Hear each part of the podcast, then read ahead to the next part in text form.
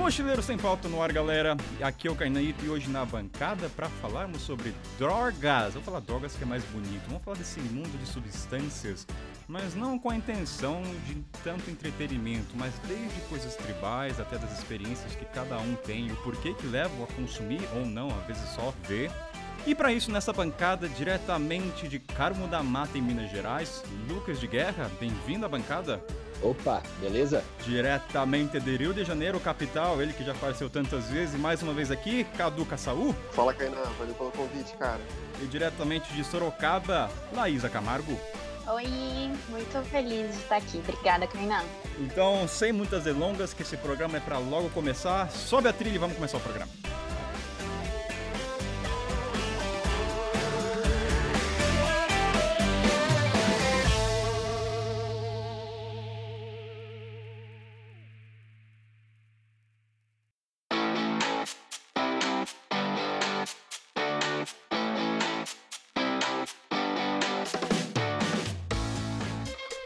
Cadu e Laísa, eu acho que para começar esse programa, a gente tem que trazer o país que carrega o maior estereótipo de drogas. Não podemos deixar de falar de Amsterdã. Amsterdã. Exatamente. Eu acho que é impossível não trazer esse arquétipo da fama que eles têm, seja benévolo ou malévolo, mas temos que falar e eu acho que é uma maneira leve de começar o programa antes de a gente se aprofundar aí de coisas mais pesadas, talvez, ou de coisas mais intensas. Então eu deixo aberto para vocês, se vocês já foram para Amsterdã, vamos começar aqui. Quem foi?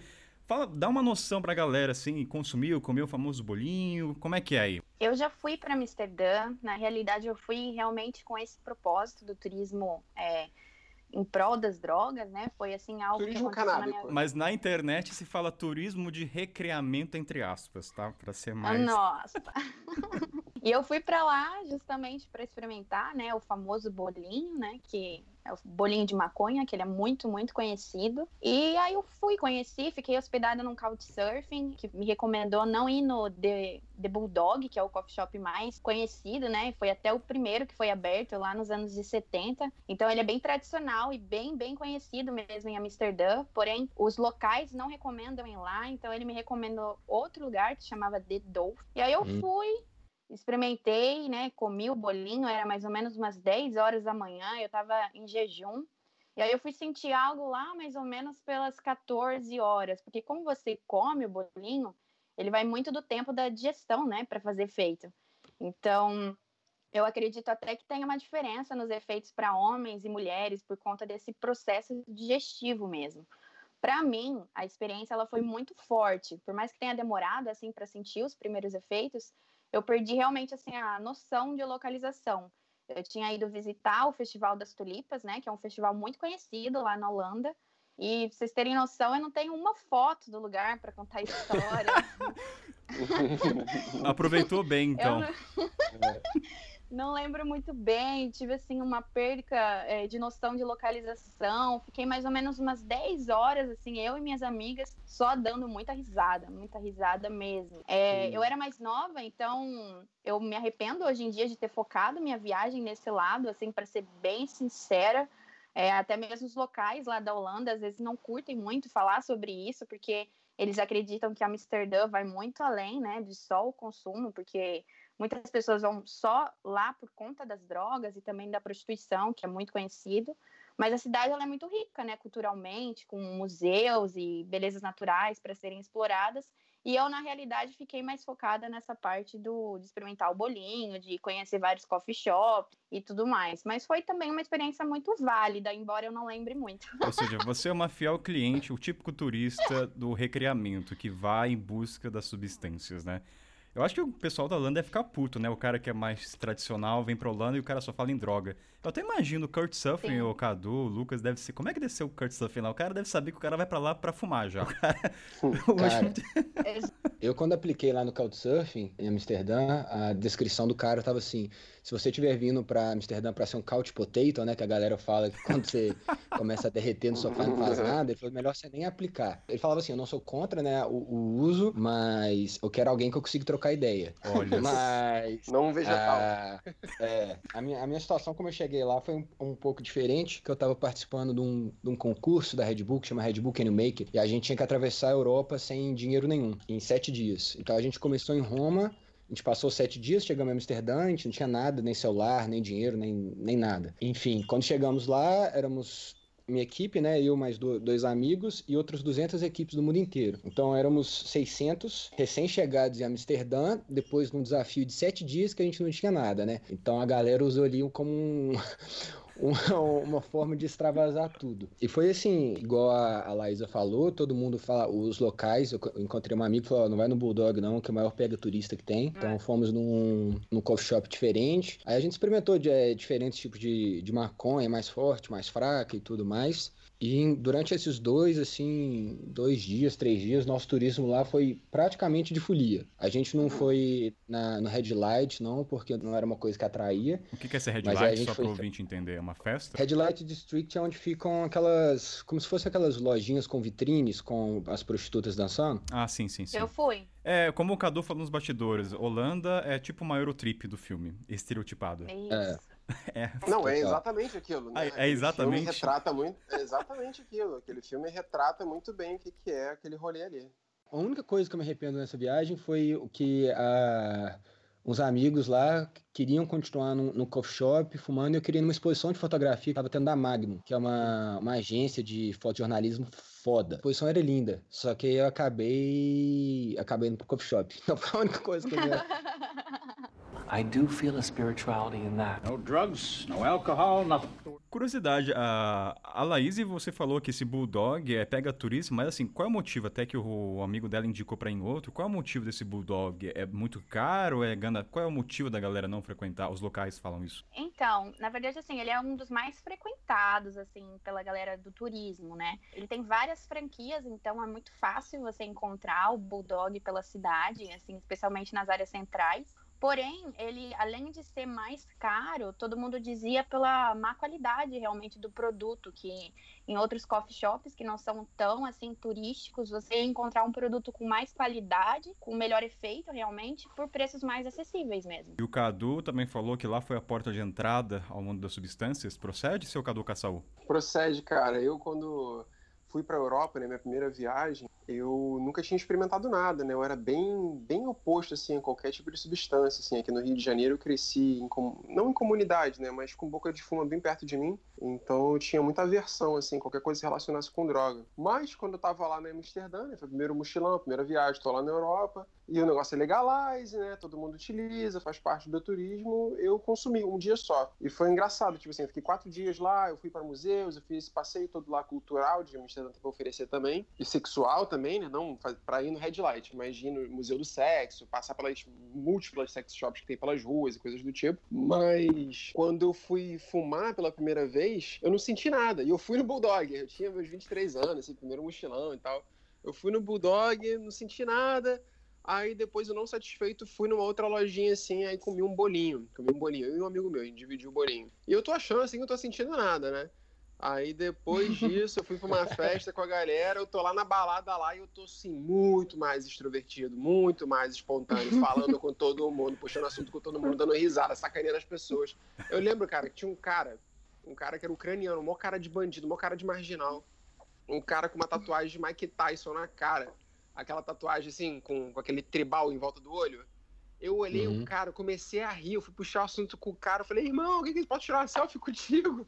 Aí, até hoje tem a foto com o sujeito, cara. Se quiser, tu até bota de capa aí do, do episódio aí. Mas... Tem a foto do, com o sujeito e Descobriu lá, quem que era o cara? Era um cara traficante? Não, não. Só parecia mau caráter. Cara, só parecia mau, mau, mau, mau elemento, né? Parecia mau elemento. Mas o cara Foi assim que eu perdi meu rim.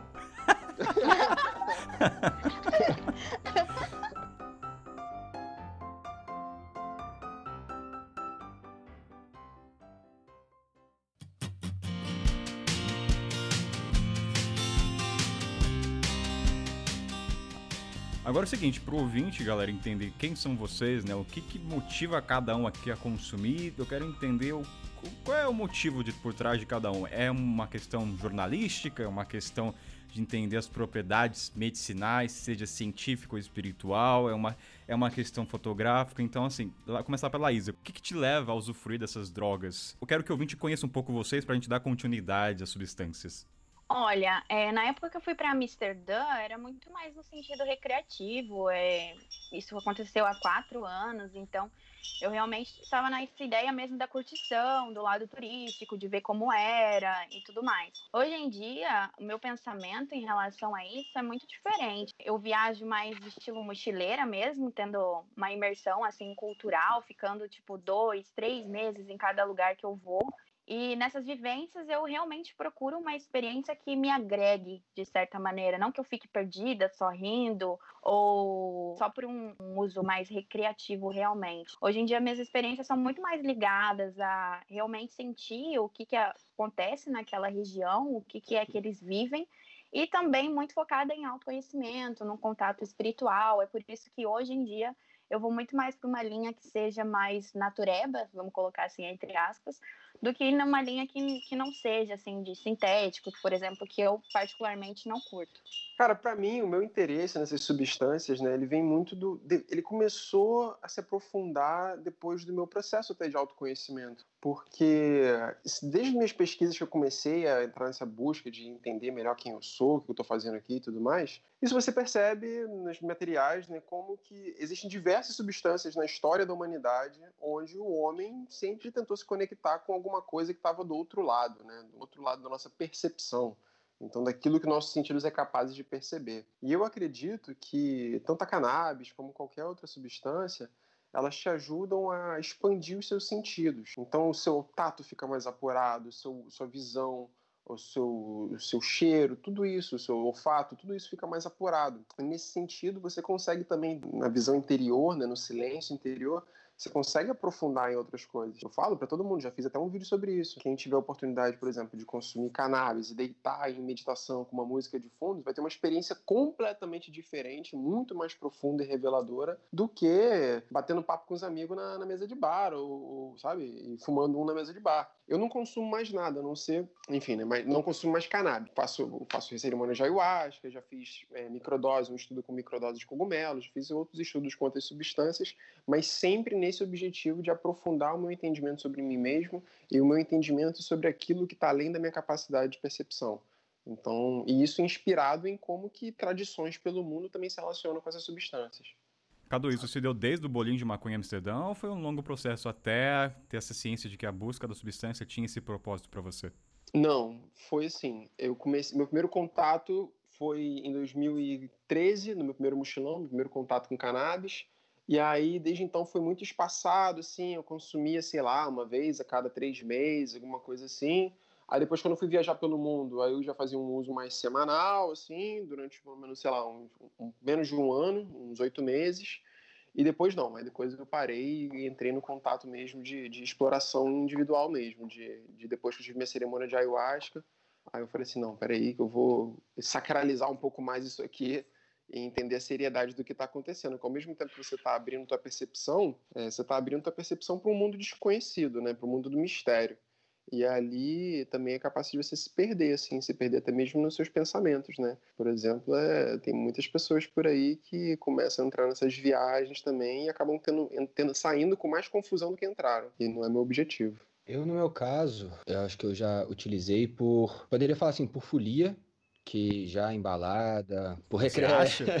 Não, com certeza já usei por, por recreação, assim, de. por folia mesmo, pela farra, o que eu não faço mais hoje. Para mim, tive essas experiências, mas não, não utilizo mais com esse intuito. Mas acho que o maior de todos, eu sempre fui muito curioso. E assim, eu via, conversava com a galera, ouvia relatos e eram algumas percepções, algumas visões, algumas coisas, alguns algumas sensações que eu nunca tinha experimentado, não, não, não tinha noção de como seria. E poder ampliar isso, poder ter acesso a alguma coisa que eu nunca tinha tido antes, ou igual o, o Cadu falou, que seria como se fosse um, um outro lado, né?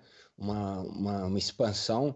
Eu acho que isso que me levou a ter esse interesse. E quando se trata em rituais e onde a substância, a droga ou o que seja, é um coadjuvante, ela não é o, vamos supor, o ator principal, todo ao redor, toda a experiência, todo o preparo vai além disso. Então, isso ainda me, me interessa muito, em ter essa experiência no lugar, na, na tradição, ver como eles enxergam aquilo e o, o porquê do uso, né? O que eles alcançam, o que eles almejam. A forma como você chega até essas substâncias é praticamente sobre a minha ótica, que é uma ótica jornalística, da curiosidade de você entender e, como você disse, é o coadjuvante, é uma consequência. Você está ali na tribo, no vilarejo, e por resultado eles utilizam aquilo no processo. Não que eu vá ali com a intenção de consumir ou de usufruir, mas ali está no cenário.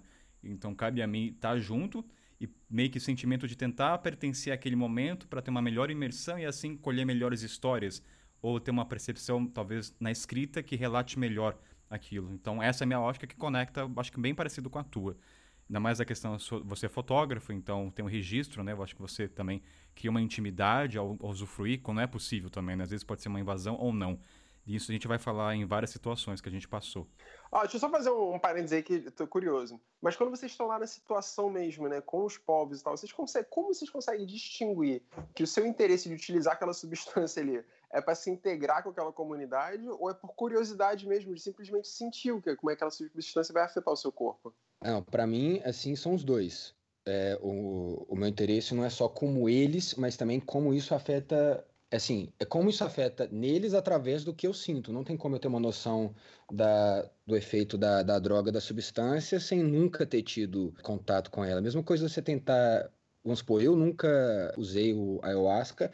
Você tentar me explicar o efeito que faz, a gente vai ficar ali numa. Eu não vou conseguir Sim. compreender da forma, não tem como. É que nem explicar tenho... pra alguém com gosto de café, alguém que nunca tomou café, mesma coisa. Exato. Qualquer, qualquer experiência. Mais do que isso, quando, vamos supor, quando eu tava na aldeia Camaiurá, eu tinha. Bom, todo dia de manhã a gente ia lá, ia tomar banho no lago e tudo mais, e todo mundo toma banho pelado. Querendo ou não, eu trago comigo uma Hoje em dia nem tanto, né? Mas assim, eu não tinha tanta liberdade quando desse. Então, uhum. por nos primeiros dias eu tomava de sunga. E deu para perceber depois que quando eu comecei a ficar pelado junto com eles, que a reação foi completamente diferente. Eu lembro deles olhando assim para mim, viram que eu tava pelado e falaram assim: "Não, beleza, ele ele não é um observador, ele aqui é um, um participante". Mas aí, é, o quanto que é jornalístico, ou então, porque o jornalístico é com algum interesse por trás, o interesse de relatar essa experiência, ou é simplesmente de emergir, de viver aquela experiência com aquelas pessoas. Eu acho que é os dois. Se você não é jornalista, você pode apenas por imersão e ter aquela experiência.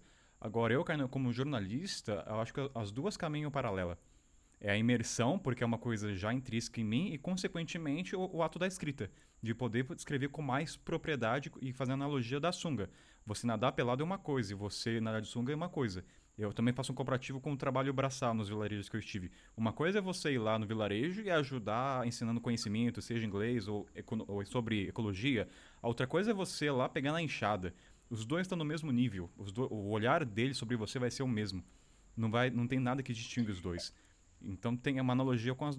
Não, eu lembro, inclusive, quando eu tinha feito a entrevista com você, Kainan, é, falando sobre as tribos, tal, que você teve a vivência, você tinha comentado que você era vegetariano e que você passou a comer carne em alguns pontos que você foi justamente para ter essa imersão, né, pelo olhar deles, né? Sim, é, o ponto é até que ponto você está disposto a sanar sua curiosidade. Até nos bastidores com o Cadu, eu falei que é uma questão social, meio que brincou, eu falei, cara, a Glória Maria, que é uma conceituada repórter, aparecendo no Globo Repórter, tragando um baseado lá não sei qual país asiático, isso mostra o quanto ela está disposta a sair ou expandir a zona de conforto, como eu estou. Uma vez até perguntaram, Kainan, você estaria. A... Porque assim, como vegetariano, já comi carne, bebi sangue, várias coisas. E uma vez perguntaram, você estaria a, a comer carne humana? Aí eu falei, caramba, carne humana, será que eu estaria disposto? Daí eu cheguei à conclusão, se eu tivesse numa tribo mesmo, não nada, nada turístico, assim, tô ali mesmo, uh, não como jornalista, mas, sei lá, o importante é estar ali. Eu acho que eu comeria pela situação pelo momento, entendeu? Eu acho que eu, eu tiro todo de lado dos meus valores éticos e morais para pertencer àque, àquela tribo, vilarejo e como. Como também está, está para as drogas, entende? Eu no Brasil não faria, minha mãe sabe que eu não sou nada de consumir nem um pouco, eu trago ali, mas para mim tem essa pegada jornalística de imersão. Até que nível eu estou disposto a emergir, aí são outros 500 que é muito subjetivo de cada um. Entendeu? Vocês, vamos supor que a tribo teria que comer carne humana. Vocês comeriam, pensando que seria uma droga? Entende? Tem um limite, né? Cada um tem o seu. Agora, qual é? Sim, sim. É outros 500. É. Acho que, acho que cada um deixou bem claro quais são os motivos aqui, né? Então. Eu tô pensando aqui na carne humana aqui ainda. então, quando perguntaram para mim, não foi de imediato. Foi uma pergunta, eu falei, opa, é. é porque a gente, pensando agora, você tá fora do contexto, você tem todo um racional. Mas na hora é emocional que prevalece. Quando eu bebi o sangue direto da costela. Cara, pra dar o contexto pro ouvinte, eu abati o gado, ajudei a tirar a pele, cortei, abri uma costela e ali abaixei de joelho e bebi o sangue quentinho com um pedaço de carne crua. Você pergunta agora, Kainé, é. você faria? Nem que a vacatuça. No momento, foi natural. Ali era, não era nada turístico, era, fazia parte de um processo do, da circuncisão dos maçais, né? Que é quando o menino se torna guerreiro. E a energia ali, todo mundo, sabe? Não tem nada turístico. Você tá ali, você é um guerreiro junto com eles. Kainé, vai lá e bebe. Não tem nem margem para você, não beber. Que loucura. Então, Os caras matam uma vaca, né? tu bebe sangue no meio de, um, de uma operação de fimose, né? Ah, Cadu, não vamos entrar nesse. Não vai querer seguir essa linhagem, vai. Aqui é para relatar as experiências e o motivo. Tanto que hoje tem um capítulo no livro que é sobre isso e eu posso falar. É, não é uma coisa que eu me orgulho, nossa, bebi isso. Não é, nem que é vacatuça. Mas no momento ali eu estava disposto a beber e o meu corpo reagiu naturalmente àquilo. Sim, Mas nem todo mundo estaria confortável. Ué, para fazer um, o meu amigo é, foi me visitar na Tanzânia, eu levei ele para essa tribo, fui duas vezes, e nisso uhum. a gente teve o acampamento Maasai. Lá, no caso, ele foi como turista, né? Ele pagou para isso. Daí, tipo, daí ele comprou um gado, matou, e ele é carnívoro, adora um churrasco, típico brasileiro. E eu, nesse dia eu matei o gado axis, axis, oh meu Deus, esqueci, estrangulado, não sei a palavra agora, me fugiu. Asfixiado. Isso, obrigado. E ele não conseguiu comer a carne, porque ele viu a morte na frente dele. Eu ri da situação. Eu falei, cara, você come carne só porque você viu matar, você não tá conseguindo comer. Então é engraçado quanto Quanto a hipocrisia. É. Sim. Eu lembro até nessa tribo, só para não fugir tanto das drogas, uma vez eu comentei, tem muita gente no Brasil, no mundo inteiro, que come carne, mas não tem capacidade de matar um animal. Aí esse pessoal uhum. do vilarejo deu risada. Como assim? Você tem que comer carne, você tem que também estar tá apto a matar, tirar a vida. Então, assim, é uma pois é. sentença, é. muitos vilarejos africanos que pro ocidental não faz sentido. Como é que você come carne de vaca se você não está apto a matar ou ajudar sacri... na, matança, né?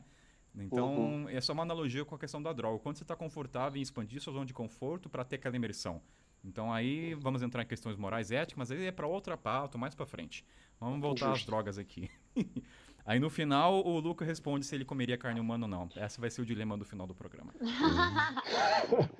Cara, eu não como nem mais carne de vaca. Ah, então, ah, eu não como carne de... alguma. Vou comer de gente. Carne alguma. Ah, é, cara, vocês não, não sabem, como, não. Vocês não sabem brincar nesse programa. Vamos continuar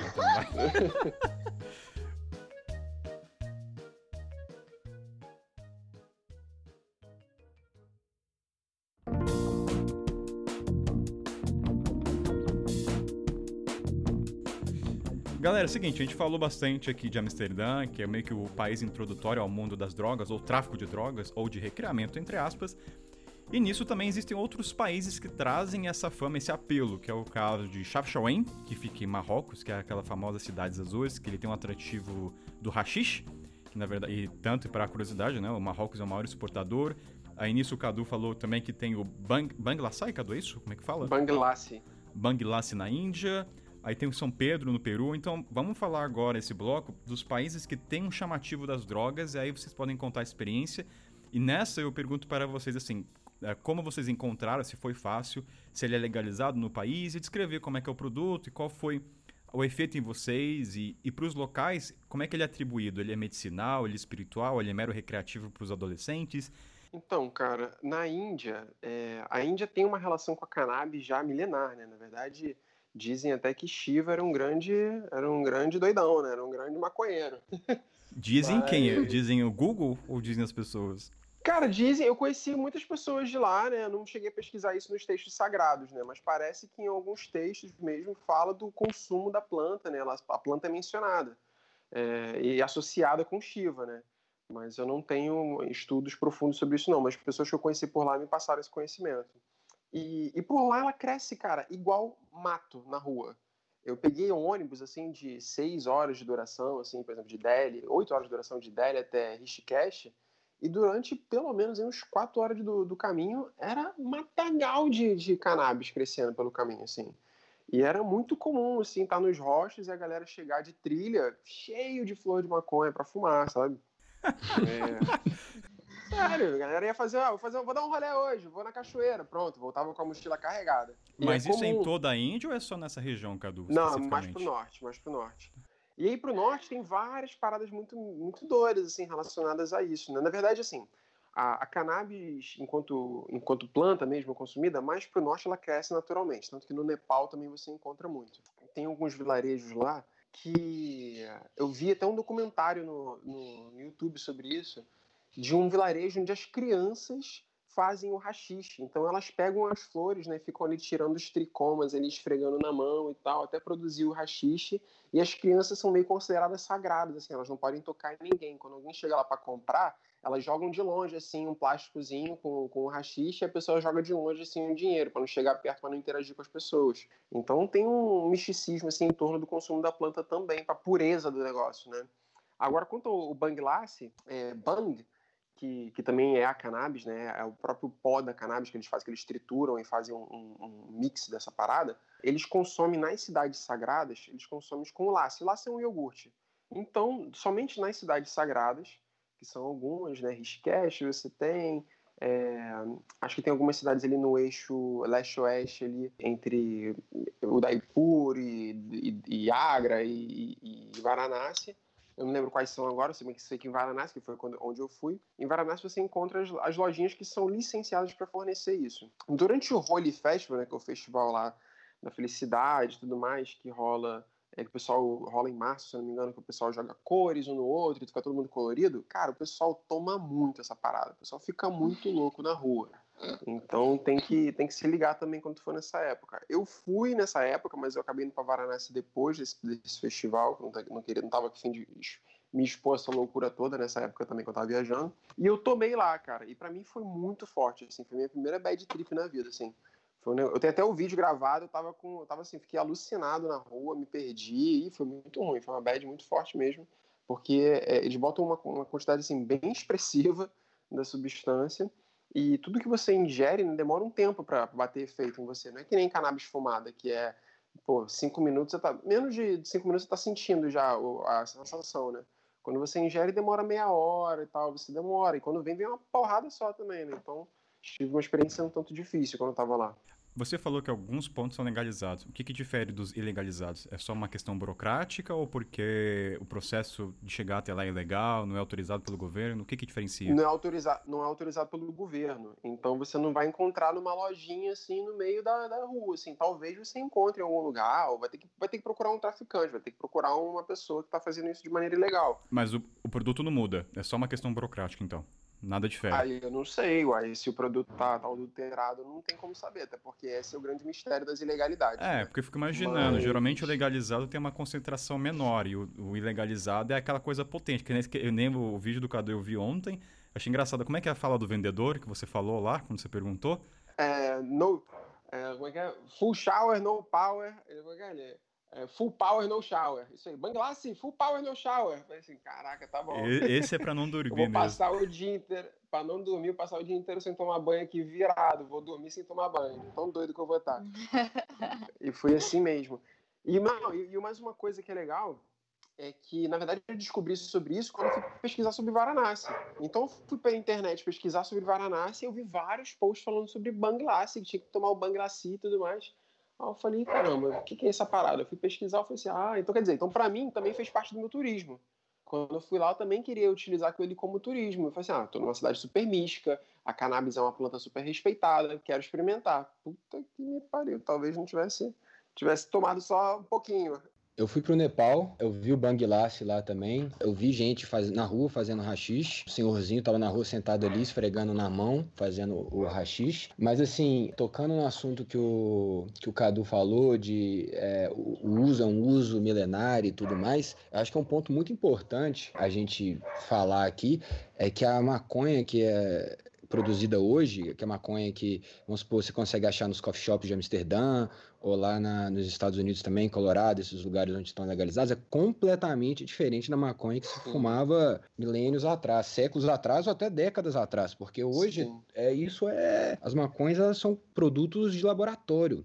Eu nunca fui na Índia, mas pelas pessoas que estavam lá que já, que já foram na Índia, é como se fosse que a Índia é como se fosse um Nepal com esteroide. Então, assim, eu acho que ali o Nepal você tem uma pitada um pouco ali da cultura indiana. Logicamente tem suas diferenças, mas tem muita coisa em comum. É, em Katmandu você tem aquele o toque do, do caos indiano, mas se você vai mais para montanha, o consumo é, da maconha é uma coisa super super aberta lá. Você como turista, você é oferecido constantemente, sim, inclusive pessoas vão te parar na rua e te dar maconha, assim. Ah, de graça.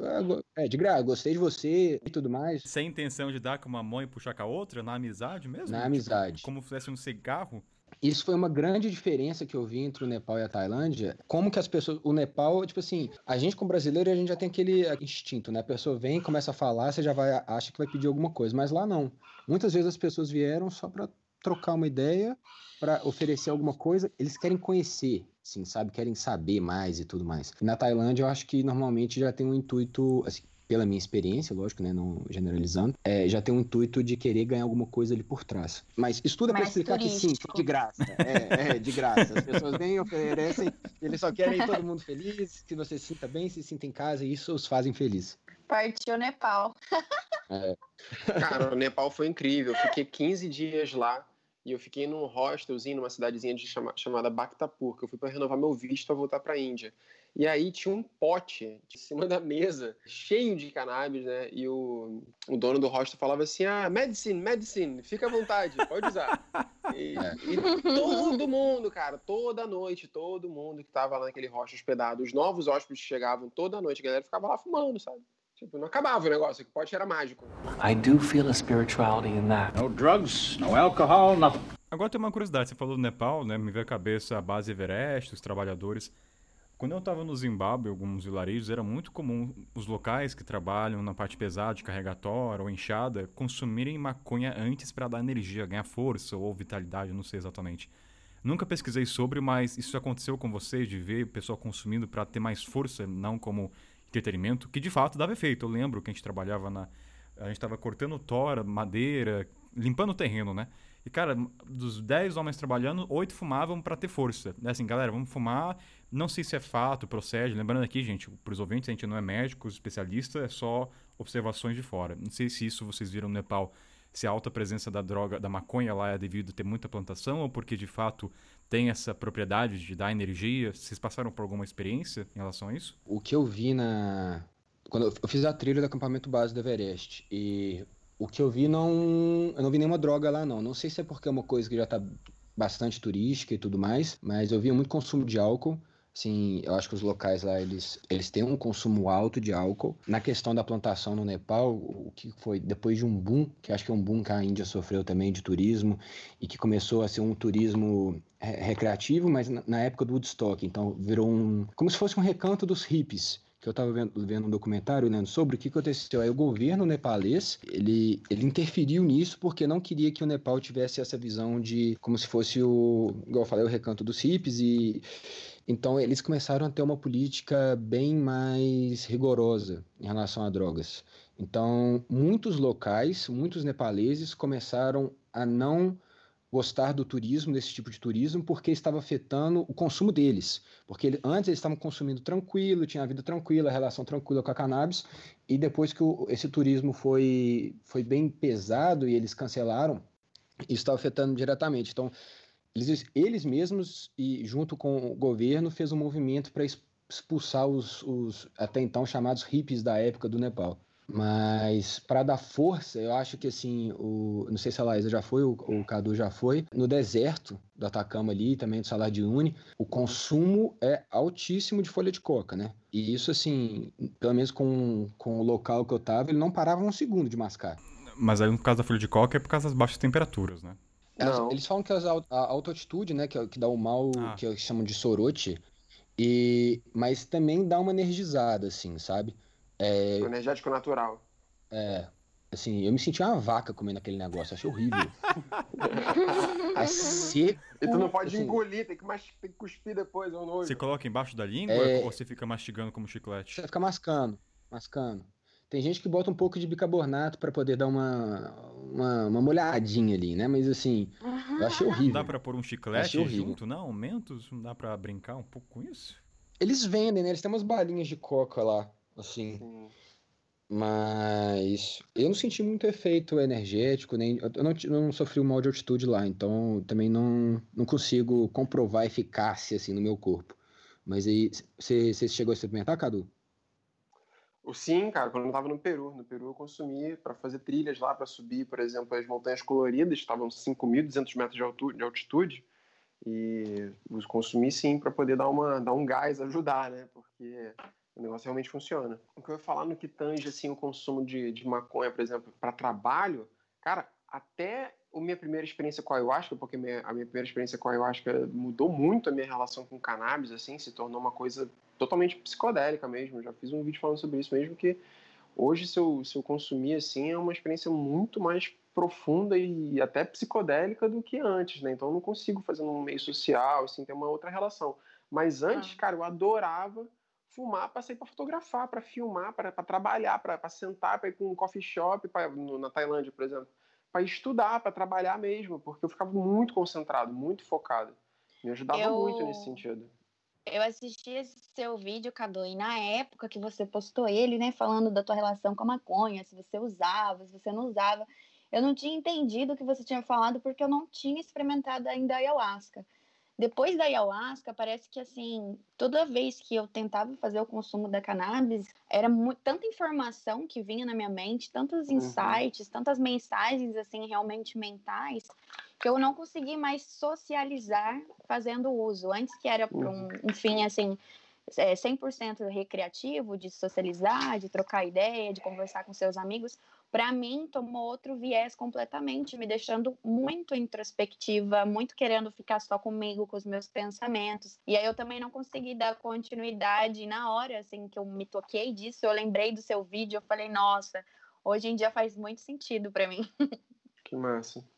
I do feel a spirituality in that. No drugs, no alcohol, nothing. Então, já que a galera puxou o tópico, já tá no roteiro, vou deixar a mercê de vocês, porque eu só tô de espectador agora, não sei de nada. Quem quer dar a palavra? Laísa, quer começar a falar da ayahuasca ou do daime, né? Ayahuasca. É, vocês escolhem como começar. Assim, explica pro ouvinte primeiro que dá um contexto ao ouvinte, explicar o que é a ayahuasca, se é uma planta, dar um panorama pra galera que não sabe nada. A ayahuasca é uma bebida, né, que ela é produzida por duas plantas nativas da floresta amazônica. Então, é feito um chá. Essas duas plantas é, é o cipó de jagube e as folhas de chacrona, que também eles conhecem como rainha. É muito comum você encontrar falando rainha. A ayahuasca é considerada uma bebida sagrada, é como se fosse realmente é, uma medicina, porque tem uma substância que altera a nossa consciência e que nos induz assim no estado mais é, xamânico, no estado de êxtase, de conexão com o divino, conexão com a natureza. Inclusive, uma vez nos meus stories do Instagram, eu usei um termo falando que a ayahuasca ela é alucinógena. Eu recebi muita gente assim respondendo meu Instagram, me corrigindo dessa nomenclatura, que por mais que tenha alterações visuais, o termo correto não seria usar, né, o alucinógeno, porque ele faz muito mais referência a drogas realmente, e não a ayahuasca, que é uma planta, né, que é uma, considerada uma medicina sagrada. A minha experiência com a ayahuasca, eu consagrei ela no Daime, tem vários tipos, né, vários lugares, doutrinas, é, tribos, cada um tem o seu próprio ritual. Só uma dúvida, eu Laísa, senti... o, a bebida é consumida em vários, em vários rituais, não só no Daime, não só no Daime, a ayahuasca é consumida em outras... Não só no Daime. Você tem rituais que, são, que seguem a linha xamânica, que é um ritual mais indígena, muito comum né, na Amazônia. Inclusive, tem muita gente que faz o turismo para ir para a Amazônia para uhum. experimentar essa experiência. Inclusive, é um dos meus grandes sonhos, assim, quero muito ir para lá e ter essa experiência numa tribo. Porém, a experiência que eu tive foi no Santo Daime, mas tem várias doutrinas que utilizam a ayahuasca hoje em dia, né? Uhum. Você poderia falar que a substância, quando você falou você pode falar que ela é enteógena? Isso, Sim. ela é enteógena. Desculpa, Deve. eu esqueci de, uhum. de Desculpa explicar. o que, que é isso que eu não sei. E o ouvinte também não enteógena deve saber. é o é o termo que substituiu assim essa nomenclatura do alucinógeno, por ter essa substância realmente que altera a sua consciência. Porém, como ela está ligado muito mais com uma força divina, né, com uma conexão com o divino, ela usa esse nome, entendeu? Essa é a nomenclatura correta para se dizer, e não alucinógeno. É mais uma nomenclatura mesmo. E como é que foi feito em você? Como é que você chegou até lá? Como, qual foi o caminho das pedras? Então, é, eu escolhi o Santo Daime porque na época, assim, eu estava buscando alguma coisa que fosse, assim, acessível aqui perto da minha cidade. E eu me senti melhor, assim, conversando em contato com as pessoas do Santo Daime. E aí eu fui sozinha, sozinha, assim, sem nenhum amigo, sem nada. Conheci uma chácara e lá era assim, cheinha de natureza por toda a volta. Tinha um lago, tinha macaquinhos. E aí toda a cerimônia ela acontece dentro de um espaço fechado, dura mais, uma, mais ou menos umas quatro quatro, cinco horas de, de cerimônia total. Então, assim, eu cheguei lá, eu fiz uma entrevista com alguns, algumas perguntas relacionadas à minha saúde, ao meu psicológico, que era para justamente saber se eu estava preparada para fazer o consumo. Depois dessa entrevista e de responder essas perguntas, começou a cerimônia numa parte que é fechada e tinham várias pessoas assim ali preparadas para me auxiliar. Então isso me passou muita segurança. Tem as pessoas que fazem é, o consumo do chá e tem as outras que ficam ali mediando e cuidando caso você precise de alguma emergência, por exemplo, se você passar mal, quiser ir no banheiro, ou se você se sentir com medo, tem alguém ali para te dar o suporte. Isso me passou muita segurança. E aí a cerimônia, ela foi todinha com muitos hinos, com muitas músicas bonitas que falavam de amor, de conexão, de irmandade, de natureza. Durante toda a cerimônia, eu tomei, foram três doses da ayahuasca. Quando eu tomei a primeira, não me deu nada. Ainda fiquei assim um pouco chateada. Falei, puxa, vem aqui. Falei para todo mundo que ia tomar o chá e não vai me dar nada, não acredito. E todo mundo, já tinha pessoas que estavam passando mal, tinham outras que estavam dava para perceber assim que, que elas Tudo, estavam é, o, o, cenário na minha cabeça tá lindo, pessoas vomitando. Ai, a Laís, cadê meu chá? É, é, isso que tá vendo na minha cabeça. Pessoas com olhos Ah, mas assim, ó, quando você passa mal, eles acreditam que é uma espécie de limpeza que você está fazendo com o seu organismo. Então, não tem muito essa conotação ruim, sabe? Eu acho que é muito do, do jeito que você olha. Eu, particularmente, não passei mal de maneira nenhuma. Nem com ânsia, nem com vômito, nem com, com nada. Foi uma experiência, assim, muito bonita. Então, foram quatro horas de muitos cantos. As mulheres ficavam de um lado e os homens ficavam de outro lado. E lá no Santo Daime, o que eu gostei muito foi que tinha os mestres assim para conduzir tanto a banda que ficava tocando com muitos instrumentos assim xamânicos mesmo tinham tambores e tudo mais. Eu sou muito louca sou muito movida assim por esse som mexe demais comigo. E tinha os mestres tinha os mestres que eles falavam assim é, ficou muito marcante para mim essa essa frase dele. É, irmãos nós estamos aqui conectados como se fosse um Wi-Fi. Então, assim, a energia de todo mundo está conectada, é, tá todo mundo junto. Então, por exemplo, se você vê que um irmão seu do seu lado está com um aspecto de que está passando mal, de que não está se, se sentindo bem, não vai encostar nele, não toca nele, não puxa ele para dançar com você, não faz nada. Você pede para a equipe espiritual que está aqui nos guiando, nos conectando, para que ela ajude aquela pessoa. Então eu achei muito legal essa, essa ideia da conexão realmente, da energia que era uma unificada, e isso me fez me sentir muito segura. Então, assim, no decorrer do, da cerimônia, a partir do momento que eu tomei a minha segunda dose, eu comecei a ver que os cantos, porque eles dão um caderninho para vocês com, é, com as letras dos cantos, né, dos hinos, que é para todo mundo acompanhar, porque eles acreditam que quando você acompanha a música, você tá ali naquela mesma energia, tá todo mundo junto e tudo mais. Então eu comecei a olhar aquela, aquele caderninho e ver que as letras começavam a, a dançar. As linhas elas começaram a dar uma caidinha, depois dava uma subidinha, aí eu pensei comigo, aí sim a ayahuasca tá vindo.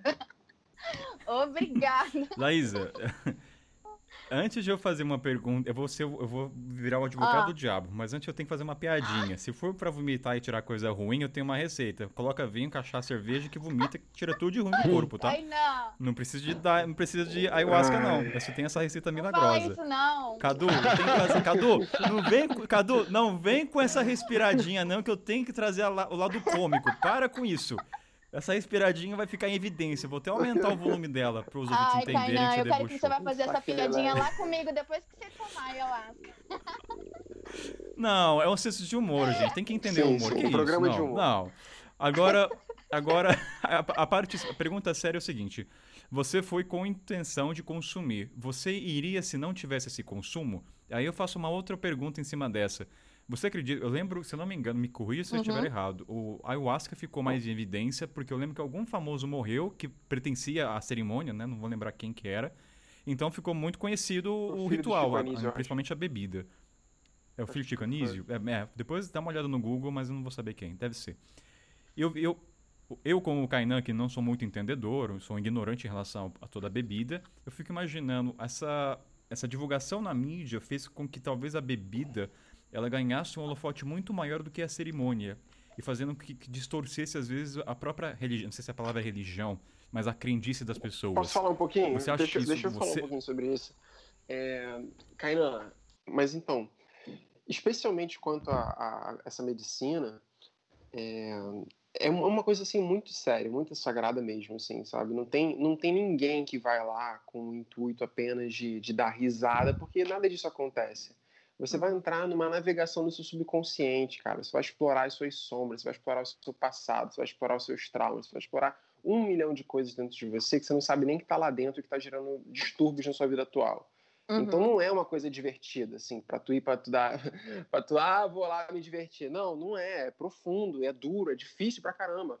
Esse vômito, essas coisas todas que acontecem lá, são tudo limpezas, são tudo processos é, que acontecem no nosso corpo físico mesmo, sabe? Você sente uhum. dores, você sente desconforto, você sente várias coisas, você sente alegria, você sente êxtase, você sente várias coisas.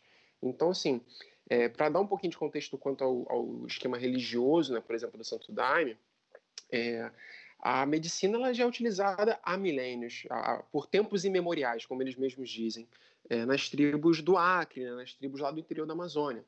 E aí, na época que, a, que o, os seringueiros estavam avançando para aquela região ali, o mestre Irineu, que foi o primeiro pessoa que era um seringueiro, teve contato com esses povos, teve contato com a medicina, mas não gostou da forma como, as, como, eles utilizavam as medicinas, porque eles evocavam os espíritos da floresta, cara. Os espíritos da floresta, meu, não tem não é só coisa boa, sabe? Tipo, no, na, no mundo é, extrafísico, tem coisa boa e tem coisa ruim, porque lá no mundo deles não tem julgamento de valor do que é bom e que é ruim. Simplesmente é. Simplesmente é.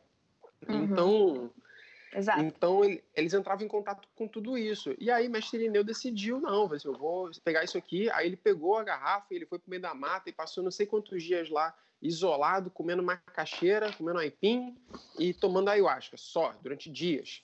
E ele teve uma visão com a Virgem Maria, que era o sistema de crenças dele, né? Que era um sistema de crença, como é o sistema de crenças popular do brasileiro, né? Que mistura um pouco. Todo mundo acredita em Iemanjá, ao mesmo tempo acredita em Jesus Cristo e, e acha que, que, enfim, que, que Deus está lá em cima de barba branca.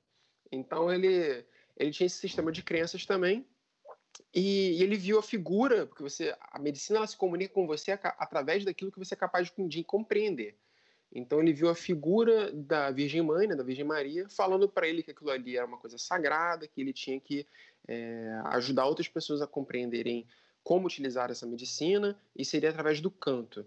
E aí ele começou a, a fazer download, né? começou a canalizar alguns cantos, algumas canções que são os hinos, de acordo com o Santo Daime, e que ele partilha nas cerimônias. Aí depois disso vieram outras ramificações, que foi a união do vegetal e a barquinha, que são as principais que são também religiões, também é um, uma organização religiosa no Brasil, e que essas três estão presentes no mundo inteiro. Assim, em muitos lugares do mundo é, você encontra centros que o pessoal pode legalmente consumir essa substância com, final, com um contexto religioso, com um contexto de se conectar uhum. com alguma coisa acima delas. Só que tradicionalmente era utilizada somente pelos indígenas em vários povos diferentes, através de cantos diferentes, através de cerimônias diferentes, entendeu? E concentrações diferentes também tanto no Brasil como na Colômbia, no Equador, no Peru, em toda essa região ali onde a Amazônia passa.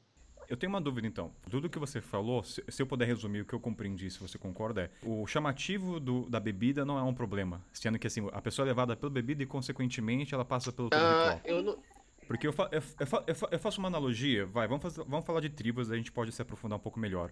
Eu também não quero me postergar muito para não ficar muito pesado o tema para os ouvintes. Mas, por exemplo, o Lucas ele presenciou a uma tribo que chama Camaiura, não é isso, Lucas? Me corrija. Opa. Aldeia, aldeia Camaiurá. Ah, aldeia Camaiurá.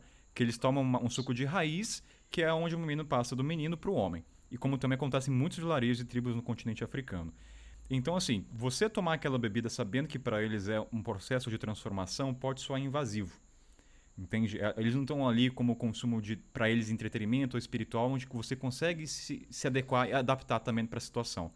Você está muito fora do contexto, mesmo que você tenta a maior imersão possível, você não está ali como para se tornar um homem de acordo com as crendices dele. Isso também tá para mim, agora falando como ignorante, tá, gente? Pelo amor de Deus, entenda isso. Para ayahuasca e o Santo Daime. Então, o cara ir pela bebida, para mim, soa um pouco distorcido do propósito da religião. Então, assim, se o Cadu vai lá, ele tem expectativa de beber e chegar lá e não bebe, ele, o quanto ele vai ficar decepcionado por não ter consumido aquilo que ele julgava ser a limpeza. Entende? Não estou querendo dizer que você ir lá e beber é um problema, mas ele está acima de outras coisas. Ele ganhou um destaque muito maior. Então ele se tornou um apelo para muitas pessoas irem quererem consumir. Entende? Eu não concordo. Na verdade, eu acredito que esses, principalmente, estou falando do contexto religioso, né? Por exemplo, esses centros, né, tanto o DV como o Santo Daime e tudo mais. Primeiro que é, as cerimônias que eles realizam são em torno da bebida. Então, uhum. a bebida é o veículo para qual eles fazem esse, todos os processos religiosos deles. É, então, primeiro que ninguém vai lá para não, tomar. Até você assina é, um contrato, você assina um termo dizendo que você vai Sim. tomar e que você vai ficar até o final da cerimônia, que você não pode sair no meio da cerimônia. Não, até porque eles acreditam que é obrigatório que todas as pessoas que estejam envolvidas lá façam consumo. Tanto é que se vão crianças, elas também consomem, mulheres grávidas também consomem. Então todo mundo faz o consumo da bebida para entrar nessa mesma conexão. Eles chamam isso de força, né? Para entrar na mesma força. Então assim, ninguém vai lá com sem saber disso. Porque então não iria. Ninguém chega de casa. É, Estou passando dizer... aqui, olha, encontrei uma religião que bebe. Não vai acontecer isso. O cara... Exatamente. Mas não quer dizer que, que não. Mas olha, não quer dizer que não existe o consumo inadequado dessa substância também, em contextos hum. totalmente aleatórios. Porque, como é uma substância que está ganhando notoriedade, eu acredito que no Brasil não teve necessariamente nada a ver com o lance do filho do Chico Anísio, até porque eu não vou querer tomar uma substância que tem o risco de me causar mal e de me. Que, enfim, que eu vou ter que vomitar, que eu vou ter que passar mal e que eu tenho o risco de vida até, né? Porque teve gente que já perdeu a vida com isso, não vou lá querer me expor a isso.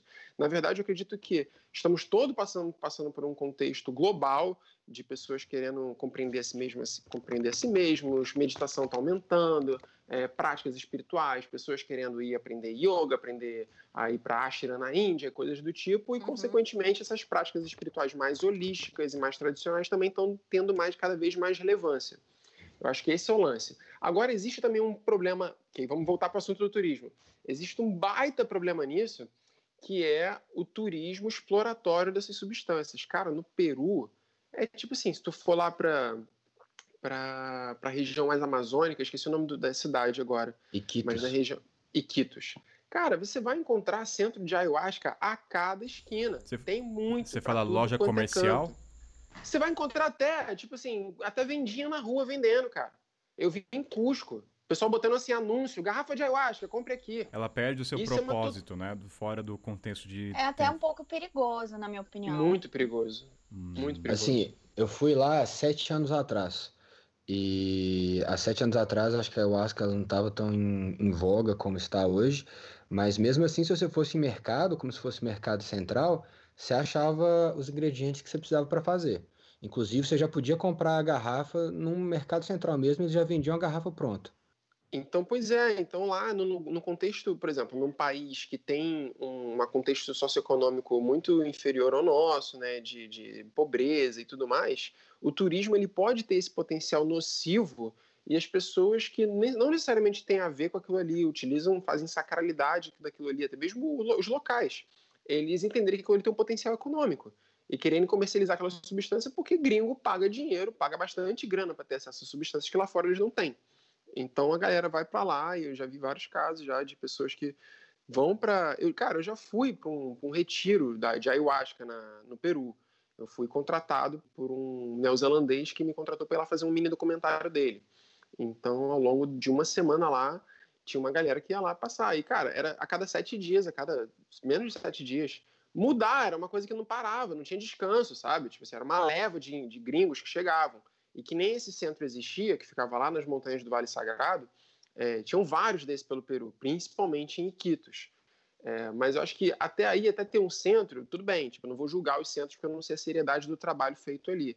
Mas que é, esse mercado está se expandindo, inclusive no Brasil, devido é, não só né, ao acesso né, e o conhecimento, informações disponíveis sobre isso, tem vários documentários sobre esse assunto, sobre essa planta e tudo mais, não só por isso, mas também por esse movimento de turismo mesmo, das pessoas quererem, ah, eu vou lá tomar ayahuasca no Peru. Então, isso pode ser bom para a cura do indivíduo, se ele for num lugar é, respeitoso e que ele vai poder, de fato, trabalhar em si mesmo. como pode ser terrível, porque pode ser simplesmente um lugar que é falso, que é um turismo banal, assim, para o cara chegar lá e ter, uma, e ter uma brisa, não vai ter uma parada que vai ser transformadora e benéfica, sabe? Cadu, é, já nesse gancho aí do, da ayahuasca, uma coisa que eu tenho que eu tenho visto às vezes eu penso, você não sente que existe um movimento muito grande de gente buscando resposta, mas que nem sabe a pergunta, no sentido de gente, igual você falou, ah, eu vou lá no, no Peru tomar ayahuasca, mas eu acho que isso vem de uma coisa muito muito rasa e, e que eu pelo menos tenho amigos próximos que já foram em, em centros para tomar e assim, e foi uma, uma curiosidade, um, assim, um gatilho de pura curiosidade de onda ou de o que é isso e etc e tal. E foi um consumo que eu acho que foi um consumo um pouco mais raso do que deveria ser. Ainda mais uhum. falando de uma substância que é, é tão, tão poderosa, que não é como se uhum. fosse uma, uma cannabis, igual a gente já falou, ou alguma outra, uma coisa muito, muito forte. Você não acha que uhum. isso pode sim. ser também um, um pouco perigoso? Sim, eu acho sim. Eu acho que ninguém deveria é, fazer uso da substância, de qualquer substância enteógena, sem ter o mínimo de respeito por essa substância e pelas tradições que cuidam desse, desse conhecimento. Eu acho que isso é de extrema importância. E eu concordo que sim, que acontece de pessoas que vão em torno de buscar respostas para perguntas que elas não têm. Só que eu acho, eu não vejo que isso é um, um grande problema, porque a verdade é que todos nós temos questões na nossa, nossa vida que os quais não temos clareza. Por que, que estamos vivendo essa determinada circunstância? Por que, que a minha vida está dessa forma? Por que, que as coisas não estão andando? E tudo mais.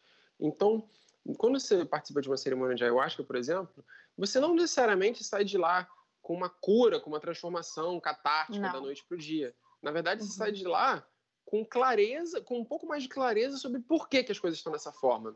Você consegue enxergar o seu comportamento. mais perguntas até e com mais perguntas.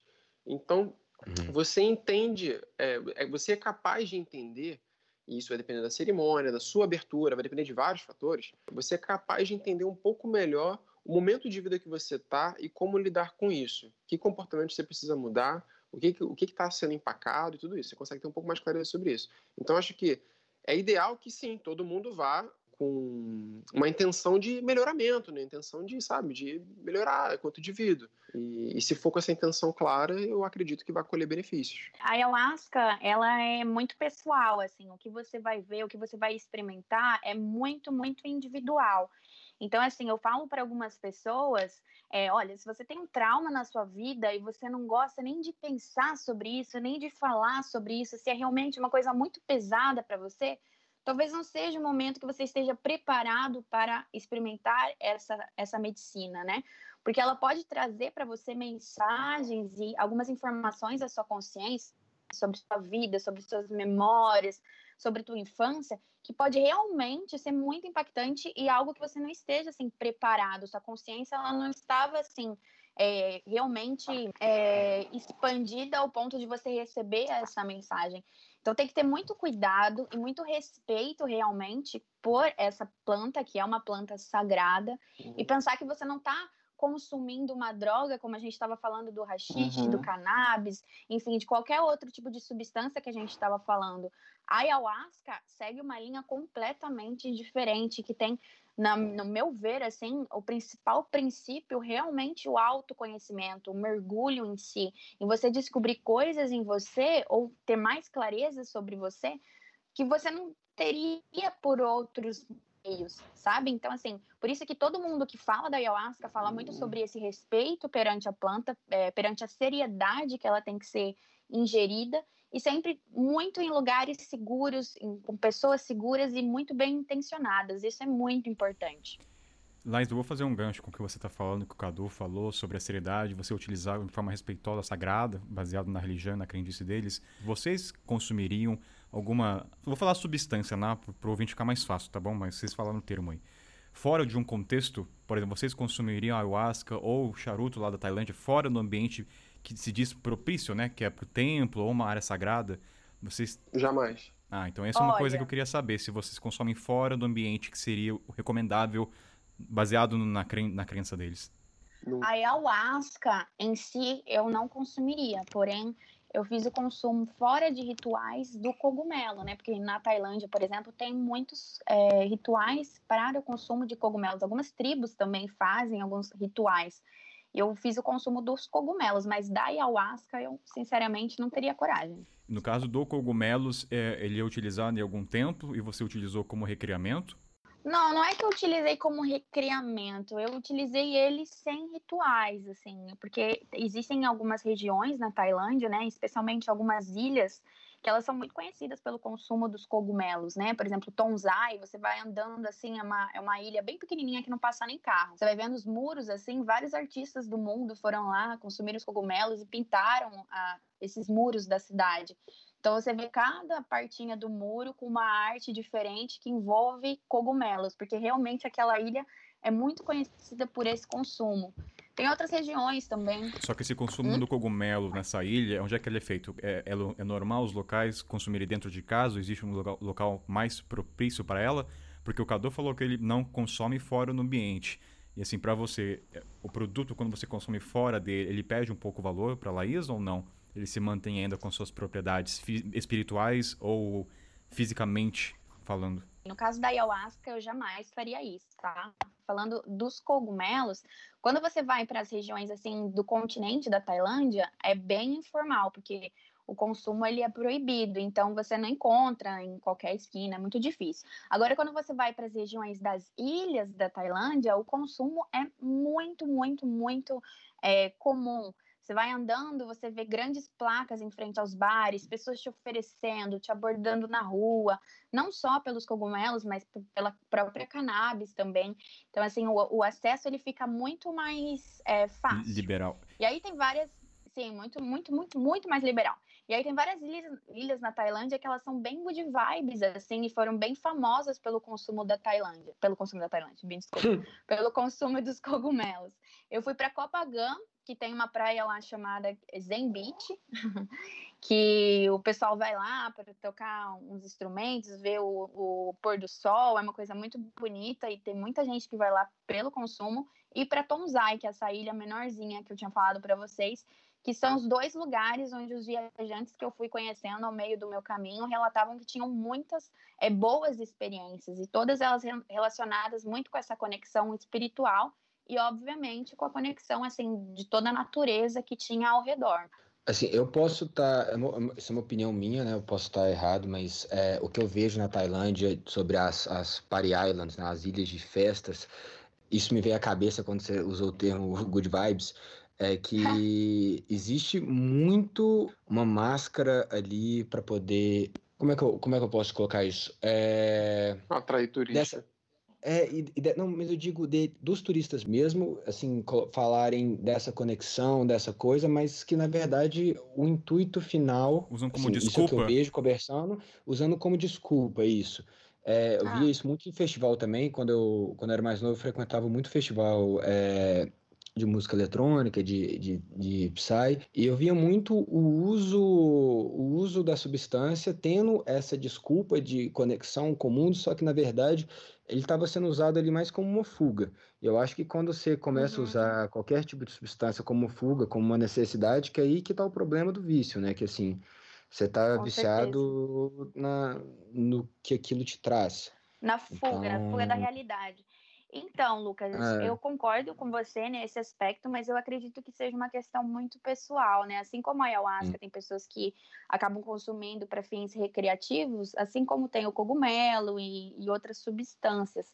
Para mim, assim, é, foi uma experiência muito pontual, não é algo que, que eu fique fazendo com frequência. Eu acredito que até mesmo a ayahuasca, uhum. eu particularmente, tá? A minha opinião, não, eu acredito que não, não é uma substância para você fazer o consumo sempre. Realmente são experiências pontuais em que você vai ter uma vivência muito profunda e por isso elas devem ser pontuais. Assim como foi os cogumelos. Então, assim, eu experimentei, eu estava junto com os meus amigos, a gente estava na praia assistindo um pôr do sol, ali conversando sobre assuntos da vida, assim, filosofando. Aí tiveram outros momentos que eu fui mais. É, para uma região mais afastada assim da praia, fiquei ali em estado meditativo, contemplando a natureza, tendo ali os meus insights, fazendo anotações no meu caderno. Então assim, para mim teve muito esse sentido, entende? Teve muito essa intenção. Mas eu Sim. acredito que isso é muito pessoal, muito particular, vai muito da sua intenção. É complicado É. você generalizar, falar assim, ah, todo mundo que vai para as ilhas da Tailândia vão em festa. Até porque essas duas ilhas que eu falei são duas ilhas que, tudo bem que Copacabana tem uma pegada lá da Full Moon Party e tem uma pegada mais de festa. Mas se você for para esse outro lado da ilha, que é ali aí a região da Zen Beach, é um pessoal muito mais realmente good vibe, sabe? Tipo, é, tem Uhum. vários retiros de yoga, retiro de meditação, retiros de tântricos, enfim, tem toda essa linha que é mais holística e também o consumo dos cogumelos. Sim, sim. Quando eu, quando eu falei, assim, eu tava focando mais na, no lado das, das festas, assim, pelo que eu tinha, Uhum. pelo que eu tinha visto. Falando em cogumelo, quando forem pra Uganda, eu recomendo comer o cogumelo da Uganda. Ele te mata. Ele era usado pra assassinar pessoas nos anos 60. Bacana. Bacana, eu tenho uma foto. Então não Obrigado pela recomendação aí. É, Valeu. é trazer um pouco de leveza, né, cara? Eu preciso trazer leveza nesse programa, cara. Tem uma curadoria, a pauta pesada, eu preciso trazer essa leveza, senão eu perco a atenção dos ouvintes. Mas assim, só um adendo com o cogumelo, tava na Uganda. Era, um era na ilha do Lake Bunione, quem quiser dar uma pesquisada. Aí um dia lá, né, tava com o meu host, aí chegou um garotinho com um cogumelo lindo, aquele que você vê que você quer comer, tipo do Mario, literalmente, vermelho, pontinhos brancos. Aí falou, Kainan, quer comer? Eu falei, dá pra comer? Ah, se comer você morre. Eu falei, é sério? Eu falei, sério. Daí ele explicou que antigamente, né, era usado como chá pra assassinar pessoas em vilarejos. Ou seja, ali na minha frente você vê, né, é, um atra- é bonito pra um caralho aquele cogumelo, mas é letal. Então, assim, não queiram... O se- mecanismo não. Oi? Ele é vermelho. Ele é vermelho com pontinho branco? Ele é literalmente um vermelho que a gente. aquele vermelho forte e base branca. É aquele vermelho de estereótipos em filme, sabe? De videogame. Não é. É bonitão mesmo. Você fala, nossa, até tirei uma foto, nunca tinha visto cogumelo. Daí no final saber que aquele cogumelo era usado para assassinar pessoas. Isso procede, eu perguntei pros locais. Tanto que quando criança encontra, eles pedem para retirar, para não proliferar. Pra causa, entendeu? Uma criança. Porque, cara, qualquer criança que passa e vê uma coisa colorida, você sabe, põe na boca, É. né? E é um vermelho. Mas ele tem. Mas ele tem pontinhos brancos em cima? Não, não, não, não, não. Eu falei errado, não tem pontinho. Ele é tá. totalmente vermelho em cima. Ah, tá bom. É, aí ele falou que as crianças retiram pra não haver qualquer. Eu não sei se crianças morrem, não tenho essa informação, mas eles pedem pra recolher. Por isso que a criança trouxe aquele dia, porque é caso, né? A criança vê, põe tudo na boca, põe tomada, põe qualquer coisa. Mas é a leveza do programa que tem que vir, né, gente?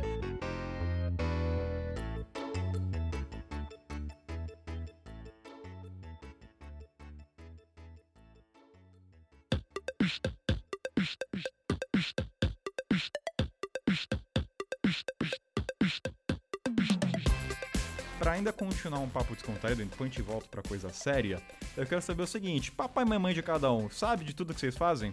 Eu tenho que ir pra esse caminho um pouco, vai. Como é que eles lidam com isso? Papai e mamãe sabem que os filhinhos consomem essas coisas na estrada? Ninguém vai falar nada. A minha mãe já tomou ayahuasca. A minha A mãe, tua mãe já tomou? a minha mãe já consumiu ayahuasca três vezes, inclusive antes de mim mesmo. Ela já consumiu. Ela gosta muito dessas, dessas Olha, é, linhas mais assim holísticas, né? Então ela te incentivou ela, ela então aí? Não, acredita, ela nunca me, nem me contou que ela, que ela tinha feito consumo. Ela só me contou depois que eu falei, ah, eu tô, vou pra um, uma chácara, tal, tomar ayahuasca. Dela, ah, já tomei três vezes. Eu falei, oi? Lá- ah, fala, com- fala com o contou? João, fala com o Marcos lá, que eles sabem quem eu sou, né? Ah, É, tipo, ah, tem aqui em casa, filha, vou fazer o chazinho aqui pra. E pra vocês, Cadu e Lucas, papai e mamãe sabem do consumo? Ou fica. Se bem que vocês estão no YouTube. O Cadu tá no YouTube, né? Não tem como desmascarar. é, os meus, os meus sabem. Eles sabem de tudo. Ah, eles lidam bem? Assim, uma- assim, eu sei que é uma pergunta bem descontraída, mas. Não, Eles sim, li- tranquilos. Eles entendem, tipo assim, eu- na, na medida do possível eles entendem, né? O que, que eu tô fazendo ali, né? Não tô indo lá. é, não tô indo lá pra, pra dar risada, como eu falei. Pra mim aquilo ali é muito sério. E eu passo essa, essa mensagem pra eles quando eu tô falando sobre esses assuntos, né? Eu nunca, assim, acho que meus pais, minha mãe já me perguntou algumas coisas, não é uma conversa que a gente teve, mas eu acho que pelo, pelas minhas vivências e em alguns lugares que eu já fui, eles sabem de algumas, não sabem de outras.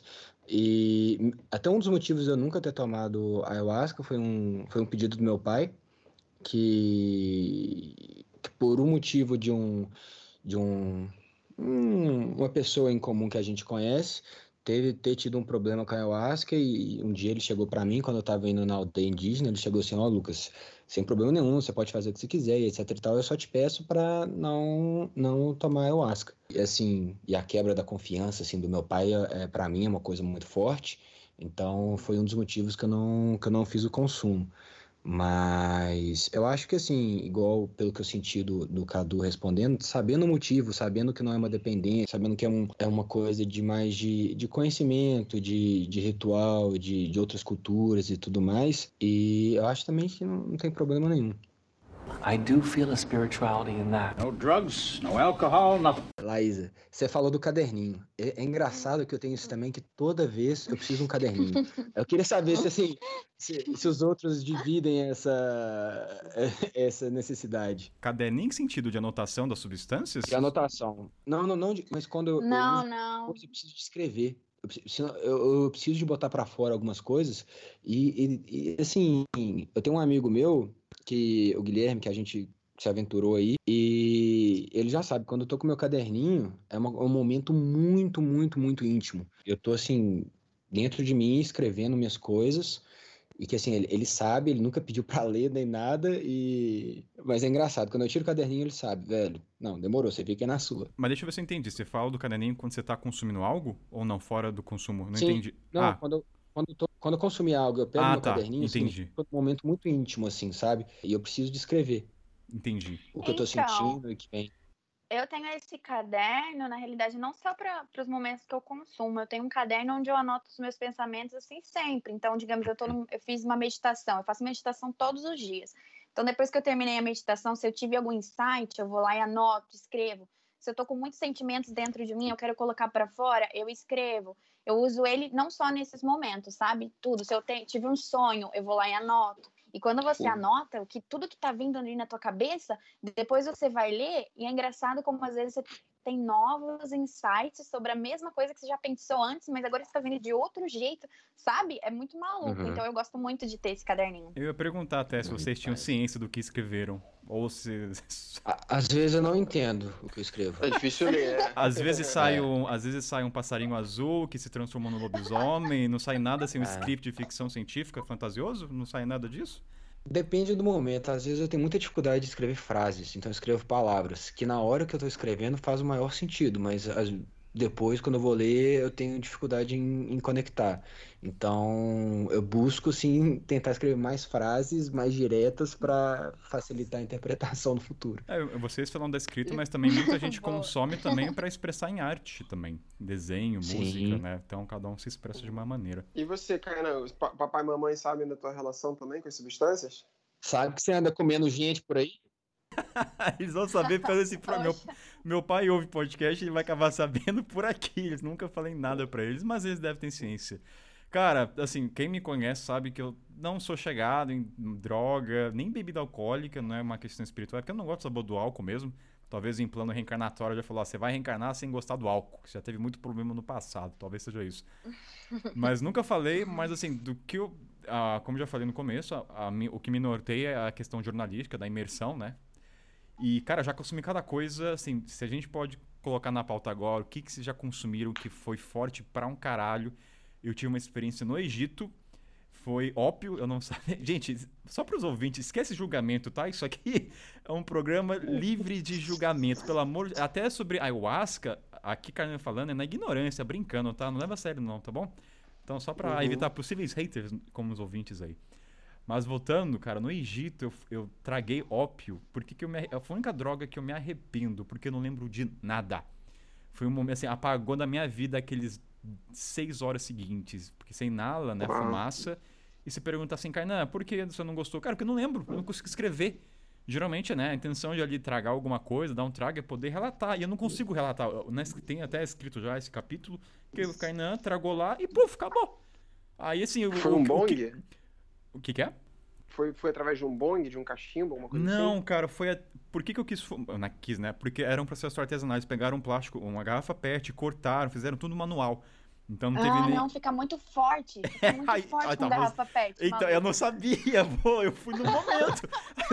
Agora que você Que tá loucura. falando, Laísa, tanto que eu não lembro, tanto que assim, na escrita eu falei, Kainan foi lá, o cara pegou garrafa pet, teve, teve- tem até no stories no Instagram Botou quando eu publiquei. balde.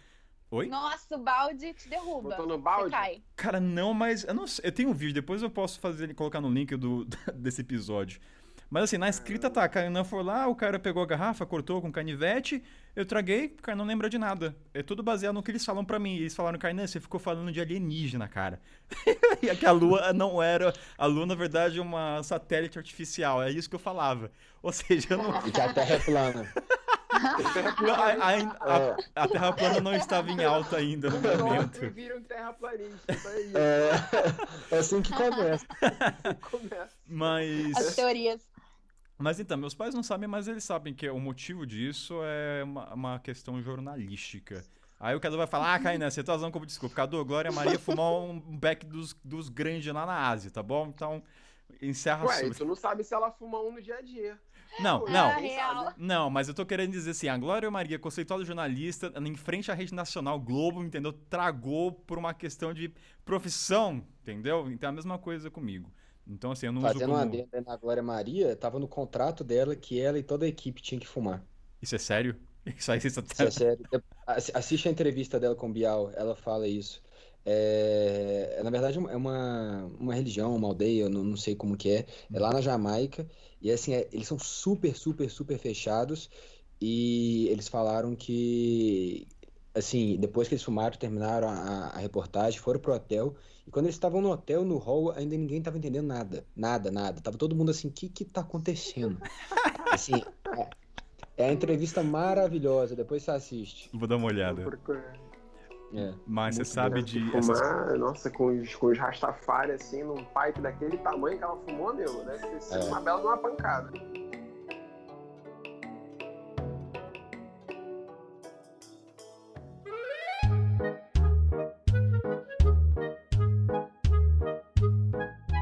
Vamos falar agora de bebida. A gente falou bastante. Fora o, o Daime e tudo mais, mas, cara, teve umas bebidas que eu tomei nessa estrada que, puta que me pariu. Era uma questão assim, tinha que tomar, não tinha como. Isso foi na Uganda. Era nesse mesmo lago. Aí ele falou assim: Kainan, vou te levar lá na ilha pra gente tomar uma bebida local. Eu falei: beleza, né? Vamos lá, o rosto tá chamando. Seguir as normas da, profissão. Aí chegamos lá na cabine, né? Tudo escuro. Aí chega lá, uma, uma única mesa, duas cadeiras e três galões azuis, aquele que carrega petróleo, joga, despeja comida em restaurante. Aí entro lá, tudo escuro, todo mundo sentado, não olha pra mim, né? E uma mulher gigante, troncuda lá, ela abre o negócio, vem aquele cheiro, nem sei explicar o cheiro, é tão possível. Só sei que eles olham pra mim assim, é, acenando, você vai tomar? Eu falei, vou. Tipo assim, vou, vou, vamos fundo. Cara, ela tira um caneco de um litro, coloca no meio da mesa. E o ritual é, todo mundo começa a tomar e eu sou o último, e todo mundo vai dando goladinha, né? Aquela, esquece higiene, todo mundo bebe, vai bebendo, bebendo. Aí chega na minha vez, cara, mas assim, bate aquele cheiro, que puta que me o que que eu tô tomando? E assim, o pessoal fala, né, toma Yakult, Actovacilas pra limpar o corpo. Cara, aquele negócio tirou tudo de ruim no meu corpo. Tirou, sei lá, tirou coisa ruim, cara. E aquilo foi uma droga que eu lembro que eu tive diarreia três dias. Daí eu perguntei até pro roxo, o que, que era aquilo lá, cara? Era cevada. En- Enfim, tem as bebidas que elas não têm uma substância alucinógena, mas, cara, que tira coisa ruim do corpo, ela limpa você. Não sei se já tem outras. Você já consumiram alguma coisa que tem como propriedade eliminar, mas que foi ruim pra um dedéu ou não? Cara, na- lá na região da Nova Zelândia, né, e também em Fiji, né, eles consomem uma bebida chamada cava, cava-cava, que é de uma planta, né, uma planta macerada, que eles fazem uma bebida assim com, com água, né, como se fosse um chá, mas não é, não é quente, e que eles tomam é, tomam para socializar e tal, só que aquilo ali também faz um expurgo também, também faz uma limpeza interna, assim, te deixa bem concentrado, parece um pouco com os efeitos do tabaco, assim, por sinal tem até algumas tradições que bebem tabaco também, para fins cerimonialísticos. Mas a substância que eu tive contato, que é Olha. para expurgo, né, para fazer limpeza, e que é mais eficiente, é fam- o famoso cambô, que é a vacina do sapo também, do povo amazônico também, que eles pegam o veneno de um sapo, e eles fazem uma queimadura fininha assim no teu, no teu braço, nas tuas costas, e com um pontinho assim, e passam essa, essa, essa gosma, né, ali. E aí, cara, em poucos minutos você tá com a cara toda inchada, você tem uma reação alérgica ao veneno. Tu passou por isso? Passei, já fiz já. É, Você fez quantas incisões? Fiz três. É uma incisão com o quê? Com uma agulha? Eu não entendi Não, muito um bem só. pedacinho de. Um incenso. Um incenso eles encostam em você e vai fazer uma queimadura na tua pele bem superficial. E aí, nesse, nesse buraquinho da queimadura, eles passam esse veneno. Eu tenho três pontinhos no meu braço, mas os índios, cara, tem índio que faz 100, 150, 10, 20, 30, tem vários, né? E a é... propriedade é para ganhar sistema então, imunológico? Sistema imunológico, você, é, você vomita muito, e aí eles falam que você vomita você vai vomitar, tem que beber muita caissuma antes. Caissuma é uma bebida que é um, um, uma máscara, né? Um aipim mascado com saliva e água. E aí cospe numa coisa assim, até quando ele fermentar e vira uma bebida fermentada. Parecida com a titia também no, no, no Peru e tal, que é feita com milho. E aí eles bebem bastante daquilo ali, tipo 10 copos, antes de você poder tomar a vacina do sapo. E tu vai começar a vomitar aquilo tudo ali, vai começar a sair água, assim. Uma dúvida, o vomitar vai acontecer ou é vai, de cada um? Vai, Não, é, acontece, tem que acontecer. Fato tem que acontecer. Sim. Na verdade, só, só, só o processo acaba quando você vomita uma parada amarela. Aí sai assim, Nossa. talvez seja bile e tal. E aí, esse negócio amarelo, eles falam que é o missum. O missum é tipo a preguiça, a moleza, as coisas ruins, tudo de ruim dentro de você. Quando você vomita essa parada e pronto, aí fez o efeito da vacina, agora tu tá bem para ir. E, e, e, tu fica, realmente, tu fica com muita disposição, tu fica com muita força física, tu fica de fato reinvigorado, assim, por alguns dias, sabe? É um negócio interessante. Uma dúvida, esse extrato do sapo é o veneno? É, um veneno das, das articulações do sapo, assim, eles esticam o sapo no, no chão, assim, eles passam uma plaquinha, assim, embaixo da virilha do sapo, embaixo da axila dele, aí tem uma, uma gosminha que sai ali do estresse. E tem, vai, uma... cara, tem várias outras substâncias, assim, no que tange é, animais, né? Isso eu nunca tive contato, ainda não tive contato, que é o bufalvários também, no México, tem o pessoal que vai para lá fazer cerimônias lá com os, com os povos tolteca, lá com os povos lá, que eles pegam um sapo, parece um sapo cururu, eles pegam uma placa de vidro, aí eles esfregam a barriga do sapo nessa placa de vidro, aí fica uma gosma nessa, nessa, nesse vidro, aí eles raspam isso e parece até cristal de metanfetamina. Aí eles fumam esse negócio e é DMT puro, é o princípio ativo da ayahuasca, só que puro, extraído. E, hum. Só que dura muito menos tempo porque você não ingeriu, você fumou. Então dura, sei lá, 15 minutos, 20 minutos você vai ter uma experiência bem mais intensa, mais curta, entendeu? Agora, uma curiosidade, esse extrato dos sapos, eles são letais para o ser humano ou, eles, ou é letal, mas eles colocam uma dose muito menor? Desses não, Desse, desses sapos, até onde eu sei, não são letais não, mas tem gente que já morreu tomando cambô já. Isso aí tomando é... ou injetando na pele, você fala? Não, tomando é, é passando na pele, só que ah, tá. numa ferida, né, feita na tua pele ali com uma incisão através de um, de um incenso. Você e o Lucas chegaram a passar por isso. Como é que vocês souberam? Alguém falou para Como é que teve o contato desse cambô? Vocês estavam pesquisando no Google? Algum amigo falou, pô, cara, você que curte essa vibe de coisas alternativas de medicina. Como é que che chegou a informação para vocês? Comigo foi, é, eu já sabia através de um amigo meu que tinha comentado, e a gente estava conversando sobre, sobre drogas e ele tinha experiência já com várias. E ele tinha falado dessa, eu achei interessante, mas nunca procurei mais saber não. E um dia eu estava fazendo um trabalho e eu estava fazendo um vídeo e algumas fotos também em um, em um meio que como se fosse um mini um mini documentário para eles. É, e era uma, é uma na serra é um lugar onde eles fazem várias vários rituais indígenas. Eles trazem indígenas do país inteiro para poder fazer ayahuasca e outros enfim outras aplicações. Essa menina ela chegou que trabalhava lá ela estava se sentindo mal alguns dias já e ela pediu para fazer a aplicação de cambô nela e, se não me engano, acho que foram seis incisões, assim, né? Pega um pedacinho de madeira, queima no fogo, dá um, só um pontinho assim e depois passa. E eu assisti a, a o efeito, assim, ela começa a, começou a ficar bastante inchada, passou mal, pegou, começou a vomitar, vomitar, vomitar, vomitar.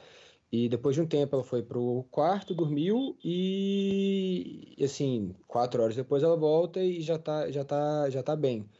Aí ele chegou e me perguntou se eu teria interesse de, de conhecer, como eu estava trabalhando, eu falei assim, olha, eu não tenho, eu não tenho essas quatro horas aqui para a gente poder fazer isso, mas ele fez uma incisão só no meu braço e eu tive, eu senti um pouco do efeito, eu não cheguei a vomitar, né, porque foi só uma, mas é como, pelo menos assim, comigo, né, não sei como o Cadu inicial é bem rápido, bem rápido mesmo, uhum. e é como se você sentisse tudo pulsando muito mais uhum. forte, um calor subindo no corpo muito grande. É como se tudo ficasse um pouco. Como se o seu corpo inteiro tivesse. Como, como é a palavra?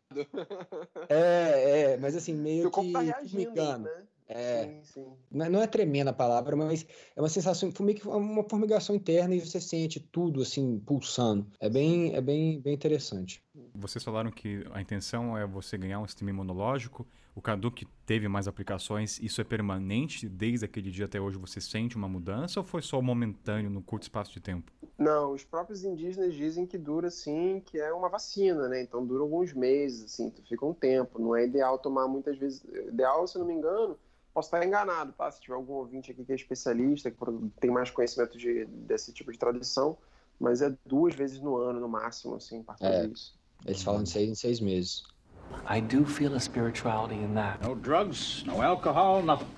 E falando também sobre cogumelos, né, como a gente estava falando antes, cara, o meu primeiro contato mesmo com cogumelo foi, porque até hoje, né, eu tenho 33 anos, até hoje nunca tive um- uma experiência full on, né, uma experiência completa mesmo de ter uma, uma viagem em cogumelo, que eu quero fazer num contexto sagrado mesmo, para mim essas coisas são importantes, ainda não encontrei oportunidade, foi apenas com as microdoses. Meu primeiro contato com isso foi lá na Tailândia, porque viajando por aí, né, eu fui morar em na Tailândia durante três meses para aprender mais sobre nomadismo digital, trabalhar online, né, conhecer a tribo aí de pessoas que vivem dessa forma. E conheci muitos empresários, né, pessoas freelance também, pessoas que têm negócios online e tal. E tinha uma comunidade interessante assim de pessoas que faziam uso de microdose de LSD ou de cogumelo. E para quem não conhece a microdose, por exemplo, uma dose potente de, de cogumelo, uma dose para uma pessoa de 70, 80 quilos, uma dose que vai fazer a pessoa pô, ter efeitos visuais, ver as coisas, sabe? Viajar mesmo, em torno de 3 a 5 gramas. E a microdose começa em 0,2 gramas, então 200 miligramas, ou até 500 miligramas. Então é um décimo dessa potência, né? Então é muito sutil, é muito superficial, você vai sentir pouquíssimas coisas assim, no máximo um formigamento no corpo, alguma coisa assim, mas a tua capacidade intelectual vai para outro lugar, assim, a criatividade vai para outro lugar. E esse assunto tem sido muito, muito, muito, muito explorado no Vale do Silício, lá nas grandes empresas do mundo aí que trabalham lá nos Estados Unidos, a galera utilizando isso para trabalhar melhor, para ser mais criativo, para resolver problema e tudo mais. E o meu primeiro contato com esse tipo de coisa foi lá no foi lá na Tailândia, né, conhecendo uma galera que também estava nesse circuito das startups do mundo aí. Vocês já tiveram contato com isso? A minha primeira, a minha primeira experiência com cogumelo, na verdade, minha única experiência com cogumelo foi uma microdose também. E tem uma história engraçada, porque assim, trazendo o Couchsurfing, eu, ia, é, eu tinha aplicado para a cidade de Tromsø. Isso é no norte da Noruega. Isso é acima do, se não me engano, é, é acima da linha, assim, da linha do Ártico. Então, é aurora boreal e, e um frio, assim, da desgreta lá. Enfim, fiz o Couchsurfing, caí na casa de um cara, o cara falou, olha, eu não vou estar aqui, mas meu amigo vai poder, ele te recebe. Cheguei lá, ele falou, não, beleza, eu tô indo pra casa de um outro amigo. Lá, lá foi a gente, né? E chegando lá, era uma mansão, mansão assim, sabe aquelas casas? A casa era grande, mas era tava toda vazia. Era um casal que morava lá, que a profissão deles, eles eram filósofos por graduação, mas eles trabalhavam como caçadores de aurora boreal. E Maneiro. não, demais. E, e fotógrafos. Eles faziam assim essas expedições, guiavam, fotografavam. E eles tinham passado a tarde que eles estavam viajando caçando cogumelos, os cogumelos do Ártico. Uhum. Então, eles tinham os cogumelos comestíveis, que foi que eles estavam fazendo uma pizza, que a gente jantou essa pizza, ao mesmo tempo eles estavam limpando os cogumelos alucinógenos. Que E assim, pela oportunidade, assim, pela experiência, eu tive uma. Eu falei assim: olha, eu nunca tive contato e tudo mais, não, é, microdose aqui. Aí eu tomei um pouquinho. Aí depois, igual você falou isso da, do papo, do que traz isso, a gente Uhum. teve um papo tão interessante Hum. enquanto comia a pizza de cogumelo com a aurora boreal no céu. e a Com gente tava cogumelo na conversando- Que cabeça. romântico isso. É. Foi assim, foi um- um- uma das experiências, acho mais legais, assim, é, em quesito de droga, porque foi uma, eu não sei, foi uma situação muito diferente do que eu estava esperado, estava esperando, e foi um papo, sabe aquele papo cabeça que, que agrega, que você sai e fala assim, putz, hoje agora eu sou uma pessoa melhor do que entrei nesse papo. E foi uma experiência muito legal. É, foi uma experiência muito legal. E, em resumo é isso, foi legal. Que massa. Essa coisa que você tinha comentado, Cadu, sobre as pessoas encontrarem assim um intelectual mais aguçado, sei lá, mais superior quando faz o consumo do- dos cogumelos, tem muitas linhas de pessoas que acreditam que os cogumelos ele está muito atrelado a uma sabedoria até ancestral, assim, porque os Uhum. cogumelos eles são assim um dos alimentos mais antigos do mundo, né? Tem Uhum. cerca de 800 milhões de anos, tipo, vieram antes dos dinossauros. Então, muita Uhum. gente acredita que quando você faz o consumo dessa substância, né, desse alimento, você se conecta de uma certa maneira com uma sabedoria que não é tua, que não pertence só a você. Mas é uma crença, né? Não, eu não acho que é uma crença, não. Eu acho que é total verdade. Ah, sim, Porque- eu também acho. Mas não deixa de Porque- ser uma crença nossa. É, porque, enfim, infelizmente, né, a gente, a gente vai crescendo, cara, a gente não tem acesso a esses conhecimentos, sabe? Pô, na minha época de, de faculdade de biologia, por exemplo, a galera que falava que consumia cogumelo, esse tipo de coisa, era a galera doidona, a galera que queria Uhum. ficar viajando mesmo, pirando na batatinha, vendo um milhão de coisas e tudo mais. Não era com um objetivo específico de, pô, me descobrir, expandir quem eu sou, melhorar como ser humano, coisa tipo de coisa. Mas Uhum. como você disse, né? Isso, isso são tecnologias. Para mim, isso são tecnologias ancestrais. É, Uhum. Nos povos, se eu não me engano, Azteca ou Maia ou Inca, né? Alguém assim dessa região ali da, do- do- do- da América Central, é, os cogumelos eles chamavam de Teonanacatal, que é que é a carne dos deuses. Então, cara, era uma parada muito sagrada que é esses povos, esses povos utilizavam para consumir e para se conectar com os deuses, para ter acesso à sabedoria divina. Então, como eu falei, essas substâncias, quando você se conecta com elas, você se comunica com, com aquilo que você é capaz de compreender, que, que tá, na verdade está acima da sua compreensão, mas através da forma que você é capaz de compreender. Então, se você acredita na Virgem Maria, tu vai ver a Virgem Maria. Se tu acredita no Deus do Sol, tu vai ver o Deus do Sol. Se tu acredita na, em Oxum, tu vai ver Oxum.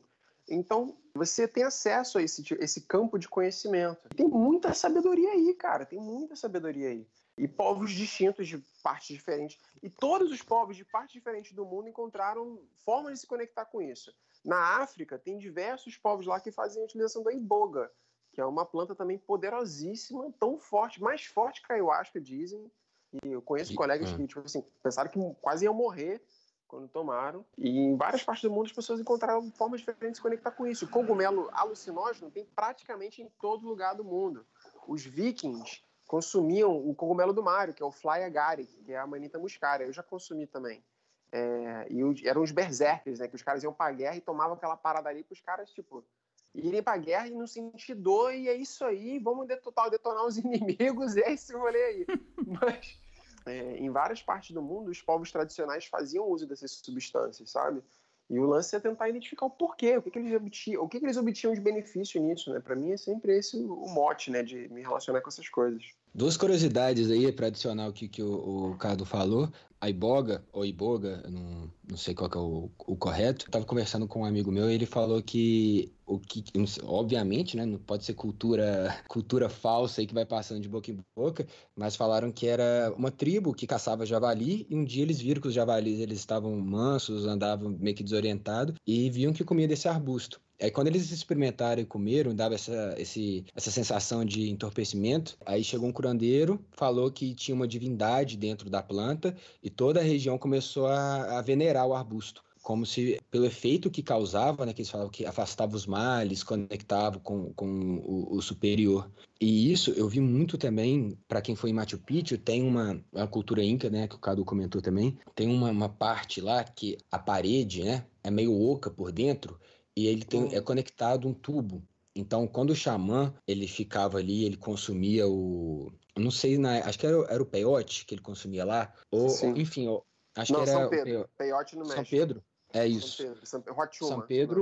nome. Mas não sei se era lá no Machu Picchu, ele era São Pedro, ayahuasca ou. Enfim, uma substância enteógena. Uhum. Ele ficava lá no meio, só ele podia, só o xamã que tinha acesso a isso, porque era uma conexão com os deuses, é uma conexão Uhum. superior, e ficavam duas pessoas soprando nesse, nesses dutos que ficava esse barulho ecoando, e tinha uma janela que dava para o vale. Então, assim, isso traz aquela conversa que existe toda uma preparação, não é qualquer pessoa em qualquer momento É. que vai tomar, e você tem que estar num, num- num certo, é, uma certa atmosfera, um certo momento, um certo aquela construção para aquilo. E para quem aí um dia for no Peru, ou, ou não sei se os astecas e os maias também têm isso, mas eu posso afirmar pelos incas, quando você for no museu, observa os olhos das estátuas e das figuras. Elas são retratadas em um momento que eles estão em transe. Você vai ver a pupila, ela vai estar super dilatada. Eu comecei a reparar Hum. isso na num museu que fui e perguntei pro historiador lá, ele falou: "Não, é isso mesmo". Porque eles são retratados no momento que eles estão mais próximos de deuses, que é quando eles estão em transe e, e tudo mais. Eu achei isso super, super interessante. Interessante. Eu acho legal você trazer essas observações, que eu creio que o brasileiro, generalizando, tem a percepção de drogas ainda atrelada ao narcotráfico. A drogas ainda, né? A questão de militância. Eu não sei se vocês têm essa percepção. Eu tive. o ocidental, é. tem, é, o ocidental tem essa visão, que a Cadu mesmo falou, né? Nas, tinha o beco de fumo. Uhum. E uma questão mais de terras africanas é muito mais conectado com a crendice que eles têm de autoconhecimento e não como mero entretenimento. Uh, teve um episódio com o Marcão que ele falou sobre isso, que a maconha para o adolescente brasileiro tende a ser muito mais em volta dos amigos, bebendo álcool e curtindo a vibe. Então, talvez por isso ainda tem muito tabu no Brasil em relação a isso. Você vai em São Paulo, você vai para Augusta, vai. É galera fumando, e É. vamos dizer que não é natureba, né? Tem muita toxina, não, não entendo de termos técnicos. Então, isso acaba muito pegando no arquétipo do brasileiro de como é visto a Sim. maconha e outras drogas. E é até importante você falar sobre isso, da questão dos deuses, no óleo, que traz uma nova vertente de como a droga é utilizada e qual é o propósito dela. E eu acho que isso é um exemplo que eu posso dar que, na verdade, ele vai ser mais preciso do que aquele que eu falei da, da ilha da Tailândia, não precisa de ir tão longe. O que eu vejo hoje de jovens tendo acesso a consumindo principalmente LSD e êxtase umas- em quantidades absurdas e com a Uhum. desculpa de transcendência, de, de Uhum. é, essa que é o good vibes que eu quis dizer aquela hora, que as pessoas fazem isso em ambientes. Sim, eu já vi gente indo pra. Não tô desmerecendo nem nada, mas eu não acho que é o ambiente. Pessoas tomando ácido em festivais sertanejo. Assim, Nossa. é, enchendo a cara de droga pra ir numa baladinha. E eu acho que, assim, ao meu ver, o intuito da droga, da substância, não é esse. Não é Uhum. simplesmente é, você tá ali pela folia naquele momento. A pessoa quer experimentar isso, beleza, mas assim, era, são coisas recorrentes. Eu vi, eu escuto, eu converso com pessoas que ficaram dependentes disso. Para curtir, precisa de tomar uma balinha, aquele MD Sim. social, sabe? Aquela dedadinha ali. Tem assim, é, o que eu já escutei de MD social. Então, quando eu morei na Irlanda, era muito comum isso, sabe? Porque os intercambistas, especialmente, né, estudantes brasileiros que vão para lá, por exemplo, você vai numa balada, um chopp de, de cerveja vai custar 6 euros, e é o mesmo preço que custa uma bala, por exemplo, né, que é o êxtase. E aí, Uhum. a frase, assim, que é muito comum lá, falando, ah, eu vou tomar 10 cervejas para ficar louco, sendo que eu posso gastar os mesmos 6 euros numa bala e já garantir minha noite toda. Então, assim, até por essa questão de valor mesmo, é muito comum na Irlanda você ver, assim, as pessoas muito doidaças de, de êxtase mesmo.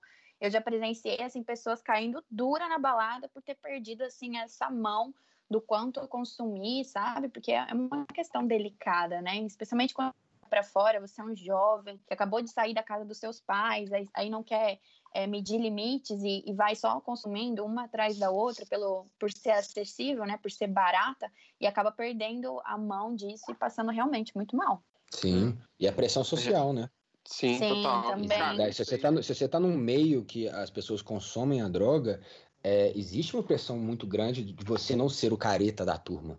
sim. Sim, até porque a, a tua vibe, né, fica diferente, né? Tá todo mundo muito maluco ali pulando e tudo mais, e você tá, tá mais tranquilo, né? Porque você não tá ali no, no mesmo efeito, né? Então, é, as pessoas com quem você anda acabam sim te influenciando. É muito complicado você falar que ah, você consegue ir para uma balada onde todos os seus amigos fazem um consumo assim exacerbado de êxtase, por exemplo, e você fica são ali e acredita que aquilo é normal. Eu acho difícil você acompanhar se seu grupo faz ah, esse tipo de uso, sabe? É, ainda mais quando você é mais novo, né? Acho que hoje em dia, assim, a gente tem, pelo menos eu percebo isso, eu quando mais novo era muito mais influenciado. Hoje em dia eu prefiro não, não, não andar com pessoas que fazem Sim. consumo de coisas que eu não concordo, por exemplo.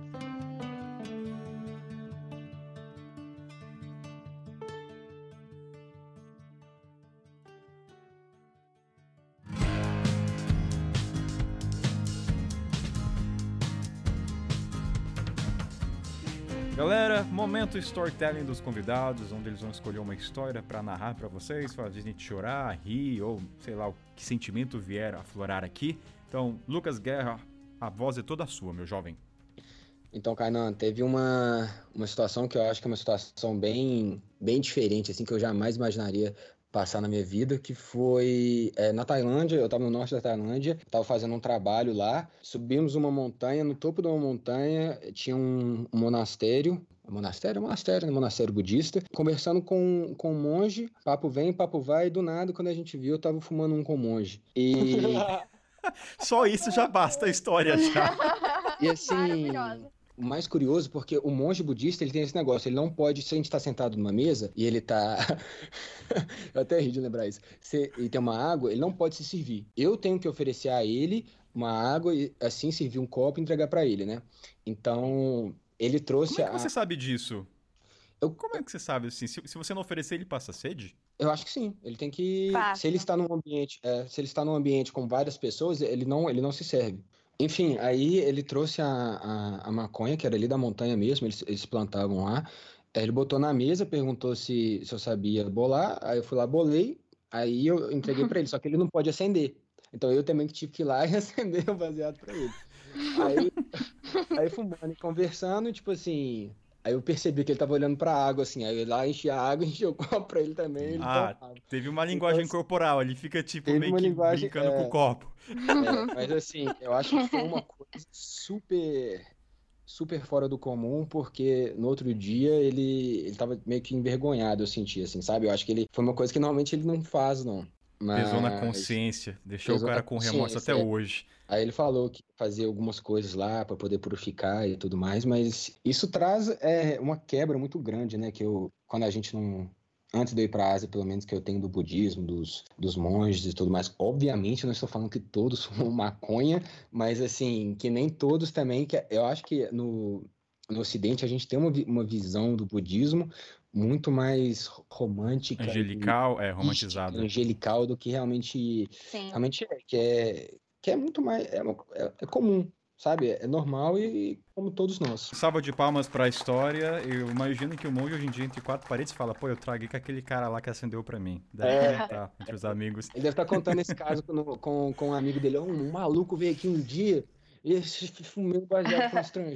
É estranho isso. Pois é, ele pediu, pra, ele pediu pra você bolar pra ele pra você poder servir ele, porque ele não podia se servir.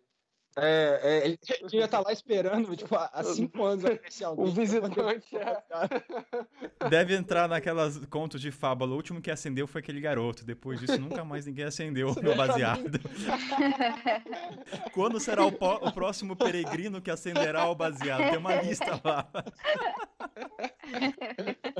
Ah, eu quero partilhar uma experiência, na verdade, que para mim foi uma coisa muito nova, né? Eu já venho nesse estudo aí das medicinas, das plantas, já, já há alguns anos, então eu já achava que já sabia quais que existiam, né? O que, que, que, tem por aí afora para para se descobrir, para se estudar, né? No que tange usar essas plantas de poder, como assim chamam.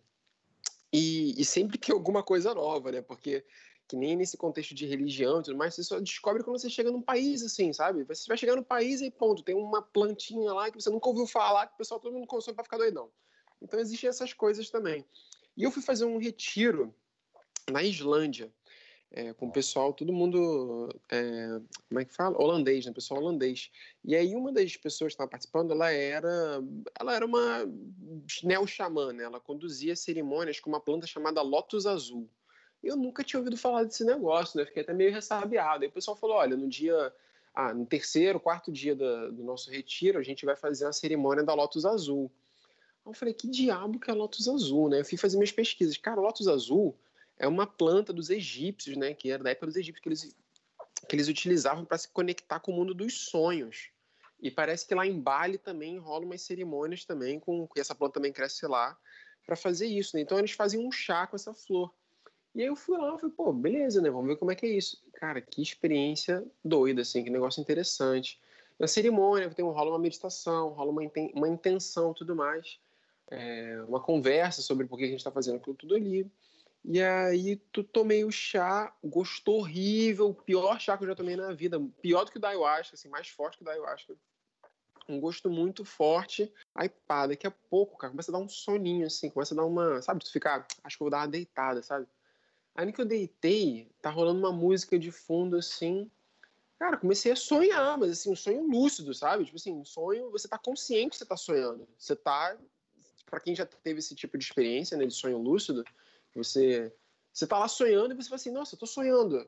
que apareça um monstro de, de chocolate na minha frente agora. E uau, aparece um monstro de chocolate na tua frente. Então, tipo assim, tu ganha meio superpoderes, assim, sabe? Um negócio muito louco. É, eu só fiz isso uma vez e eu não consegui muito extrair benefícios transformadores dessa experiência, porque eu acho que você tem que, você tem que aprender a navegar dentro das medicinas, né? Então, foi uma coisa assim que eu não, não, não, não, não, não consegui explorar muito, porque foi uma única cerimônia. Mas eu fiquei surpreso assim, de ter conhecido essa planta no meio de uma viagem na Islândia com uma pessoa que fazia cerimônias disso, sabe, pelo mundo, né? Muito doido. E uma outra planta também de poder, que acho que muita, pouca gente conhece, é o cacau, o próprio chocolate, que ele também é sagrado para os povos ali da América Central. Então está crescendo tanto aqui no Brasil, mas no mundo já está bem grande, que é as cerimônias do cacau, que nada mais é do que uma grande festa onde o pessoal vai ficar tomando chocolate quente. É incrível. É incrível. É super amargo, né? Porque o cacau puro mesmo, né? Ele, ele é um chocolate 100% amargo, ele é bem amargo mesmo. 100% cacau, ele é bem amargo mesmo. Não é, não é docinho, não é gostoso. Mas você... Parece que os enfim, os hormônios, né, as liberações dos neurotransmissores que são ativados aí nesse processo, eles se assemelham com o do MDMA, que eu também nunca tomei, mas que é essa coisa da abertura do amor, tá matando todo mundo, tá alegre, tá para cima, sabe? E então é meio que uma festividade mesmo. E aí lá, cara, foi o primeiro contato que eu fui numa festa que tava todo mundo muito louco, dançando pra caramba, e ninguém tava bêbado. E ninguém tava usando droga, ninguém tinha fumado nada, tinha só tomado chocolate quente.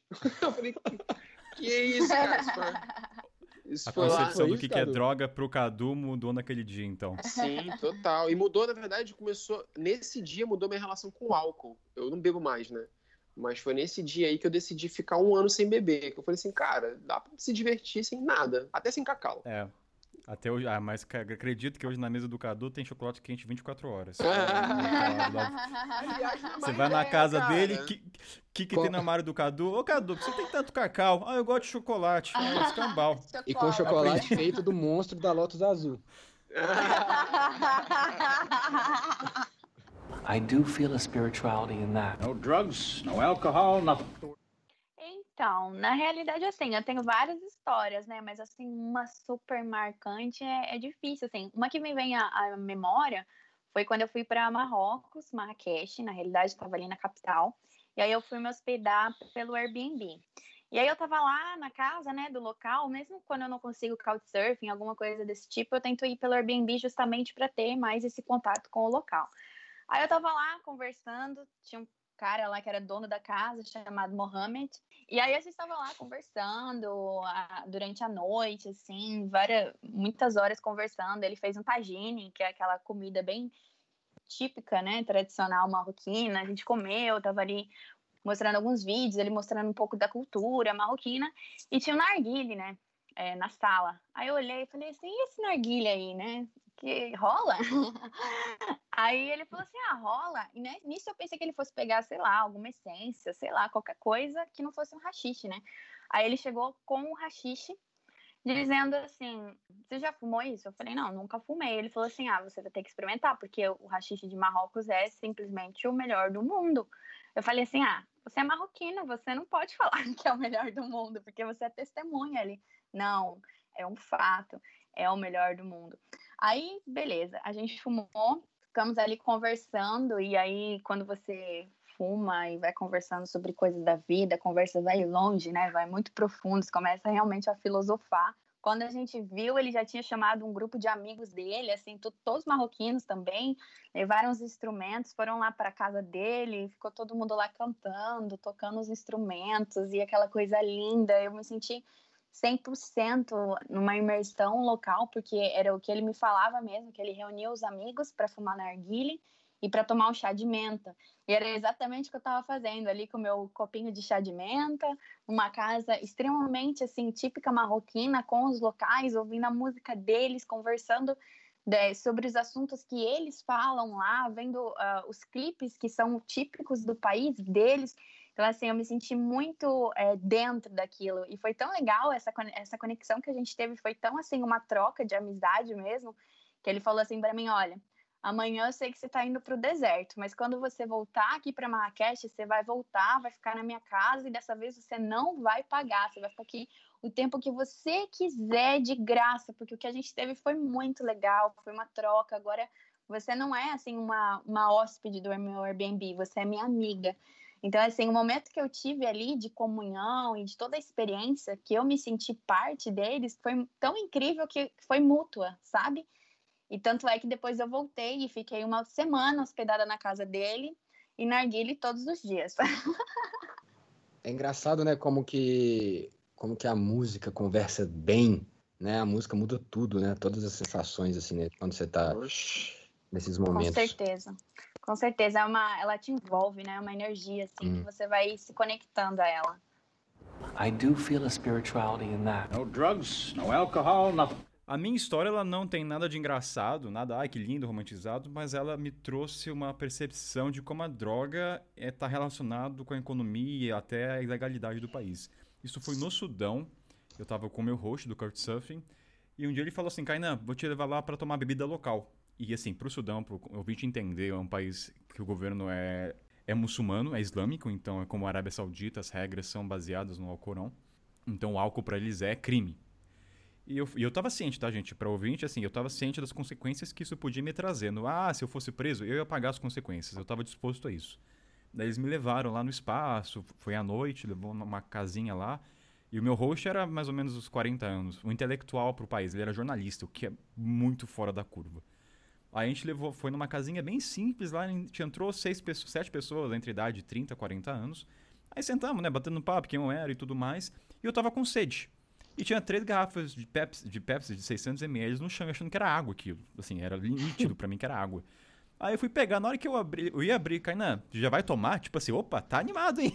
Eu falei, como assim, isso aqui não é água? Eu falei, não, isso é a bebida, que é o extrato da tâmara. Só eu, explicar também, a tâmara para os muçulmanos é a fruta mais preciosa, que é a fruta do Mohammed, que você come após o jejum. É a primeira coisa que você tem que ingerir. Uhum. Ou seja, da mesma fruta religiosa, é o extrato que é o, é o puro pecador. Então, assim, isso me trouxe vários questionamentos. É da mesma fruta que o profeta Mohammed fala que é para comer, ela também consegue trazer o extrato de puro álcool. Aí foi quando eu fui abrir, né? Eu falei, gente, tá, qual é a concentração de álcool nisso aqui? Ah, esse é 90%. Eu falei, quê? Isso aqui, isso aqui eu nem dou pro santo, meu santo, que ele não vai aguentar, vai cair no chão. Mas qual que foi o ponto importante que eu tirei dessa lição? Naquele ciclo de pessoas de sete, todos ali pertenciam à área intelectual do país. Eram médicos, professores de universidade, que pro país é uma coisa muito alta de intelectualidade. Então eram advogados e aquilo foi caramba. A galera intelectual que está consumindo não é assim adolescente, então isso trouxe muito questionamento sobre a legalidade no país, como isso reflete nas pessoas, porque aquela galera, eles continuam é, muçulmanos, eles rezam, mas eles sabem que aquilo tomado com certa dosagem, que não altere eles, não é considerado pecador. Porque eu lembro que eles trouxeram um questionamento, ah, nas entrelinhas, ele fala que você é, pode beber, mas que não altere a sua consciência. Então, na percepção deles, você beber aquilo numa dosagem que não interfira, tá ok.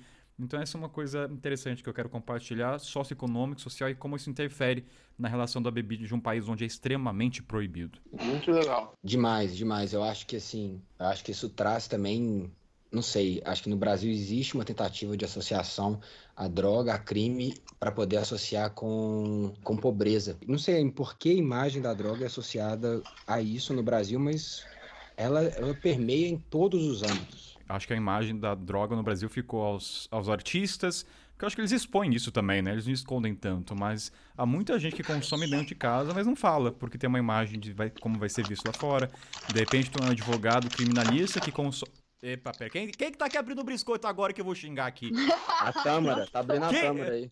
Ô, é, é, o Cadu? Cadu, eu vou te xingar, cara. Puta que me pariu. Vou... Ai, cara, eu... Cadu, é a terceira vez que você grava, cara. Por que, que eu chamo você? Meu Deus, o cara faz. Mentira, cara, primeira, vez, primeira vez que eu dou um mole desse. Vem com essa não. Eu vou deixar ao vivo, isso aqui vai aparecer é pra larica, mostrar o quanto. É a larica. É a larica. Eu vou deixar porque fica engraçado. Eu vou deixar porque os ouvintes estão guisados desses momentos. Mas o que eu tava falando porque você imagina um cara que é advogado, pra não estender muito também, né, que já tá longo o programa, mas um cara que é advogado, criminalista, e o cara consome, você imagina se ele coloca isso expõe fora lá que ele consome. A, a carreira dele, entre aspas, acaba, né? O pessoal vai cair em cima. Então, é, é uma analogia ao Sudão, né? Eles não podem se expor. Ainda mais a questão islâmica é o principal, mas você imagina essa galera, né, que tem um cunho intelectual no país e falar que fuma e atrelado a maconha lá é pecador, é baixo intelecto. Então é, faz sentido, né? Pensando no aspecto social da coisa. Não sei se tem muito a ver, mas eu trabalhei com, com evento muito tempo e eu fiz festivais de é, universidade de Direito, Medicina e Engenharia. Nunca vi tanta droga na minha vida em todos os meses. Eu falei assim, médico, o sonho de toda mãe e pai é que o filho seja advogado, médico ou engenheiro. Todo mundo usa tanta droga que eu nunca vi na minha vida. Demais, os médicos, é, vamos só dar um adendo, assim, médico, advogado, geração nos 80 e 70, tá? Vamos também, que a nova geração já não é assim, a geração de pais.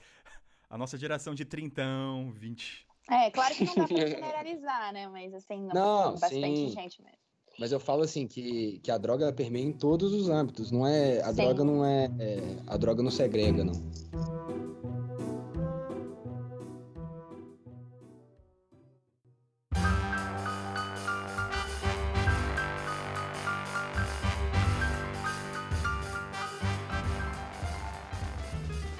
Momento jabá, galera. Hoje eu não vou falar o peixe porque é de droga, então eu vou falar qual é a substância que vocês têm no quintal de vocês. Vou começar pro Cadu. Cadu, o que, que você planta aí no, na sua varanda? O que, que eu planto aqui na minha varanda? Nesse momento, nada. Mas eu tentei plantar alguns temperinhos e não consegui, não tive sucesso. Mas é que eu moro em apartamento. Agora você pode vender o teu produto, tá? Depois pô, dessa maravilhosa fez uma, uma analogia tão maluca, pô. Fala mas, é, mas é, é, mas é pro jabá ficar de... varanda, não. Pô.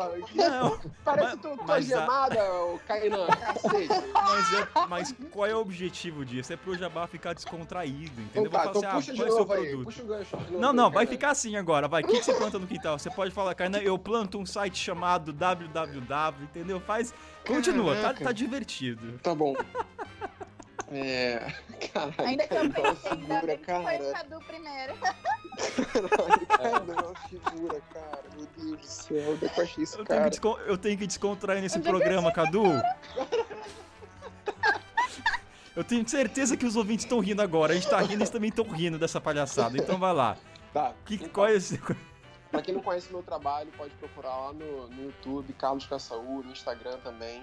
Eu faço bastante conteúdo sobre autoconhecimento, misturando isso com viagens também, porque a viagem, né, trilhar da caminhada e da coragem, de ir atrás do que você está afim de fazer, foi o meu grande caminho assim, de descobrir um pouquinho mais sobre quem eu sou e o que eu vim fazer aqui. E esse período agora de pandemia também eu estou reduzindo em 60% o valor do meu curso, que é o Manual do Nômade, que é um guia, mais de 40 aulas sobre como trabalhar e viajar ao mesmo tempo, focado especificamente em freelancers que querem se bancar na estrada e fazer um, um período sabático em sua vida. Laísa, agora que o Cadu foi o, a cobaia, qual é a plantinha que você produz aí na bancadinha do computador? Olha, é, eu tenho a Mari Viajar, onde as pessoas conseguem me encontrar tanto no YouTube como no Instagram. Lá eu falo sobre viagem, especialmente assim viagens baratas, viagens mochileiras, onde eu trabalho, eu viajo fazendo trabalho voluntário. Então assim eu troco meu trabalho por hospedagem, por alimentação e assim eu vou tendo uma imersão mais local. E com isso, com essas vivências, eu atrelo muito ao conteúdo de autoconhecimento, já que eu vou me questionando muito é, no decorrer dessa jornada e aí eu vou passando para as pessoas essas vivências. Então, tanto no YouTube como no Instagram, é amar e viajar. Lucas Guerra, meu querido, nesse sítio aí, o que, que tem no quintal?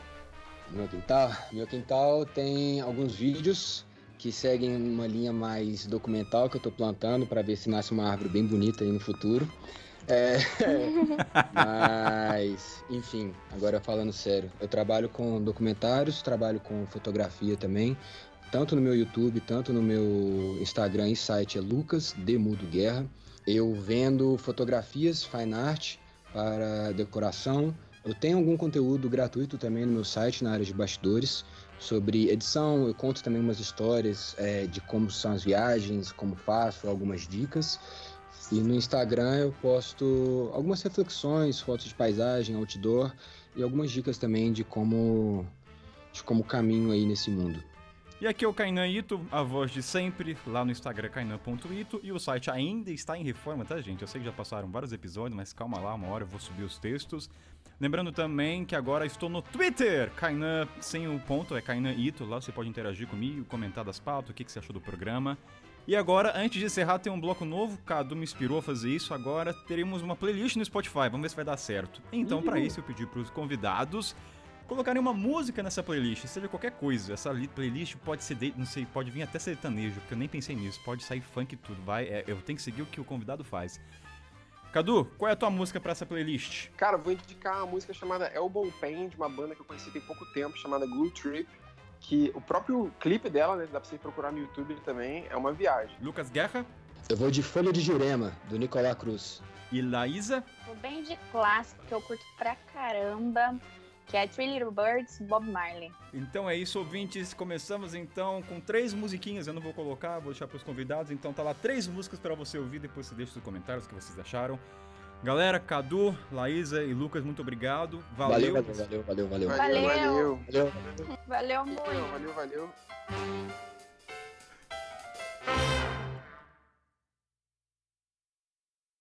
Ô, Lucas, aquele barulhinho de pedrinhas do mar batendo é com você aí? Ou é do Cadu? Não, não é aqui não. Cadu Good Aqui não. Vibes. É a cara do Cadu tá com isso no quarto, na casa. Sou eu mesmo. Tem- é, é. É o sopra-vento aí. É. pra ver do Cadu, dá pra. É possível você omitir esse som por umas horas? Sim, sim, sim, sim. Esse vai ser, esse É vai ser o cara encer...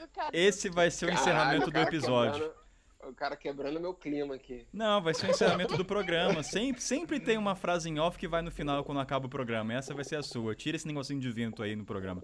Entendeu? Tá bom. Desculpa, Cadu, tirar toda a sua concentração com aos, aos sons tântricos, tá bom? Me perdoe por isso.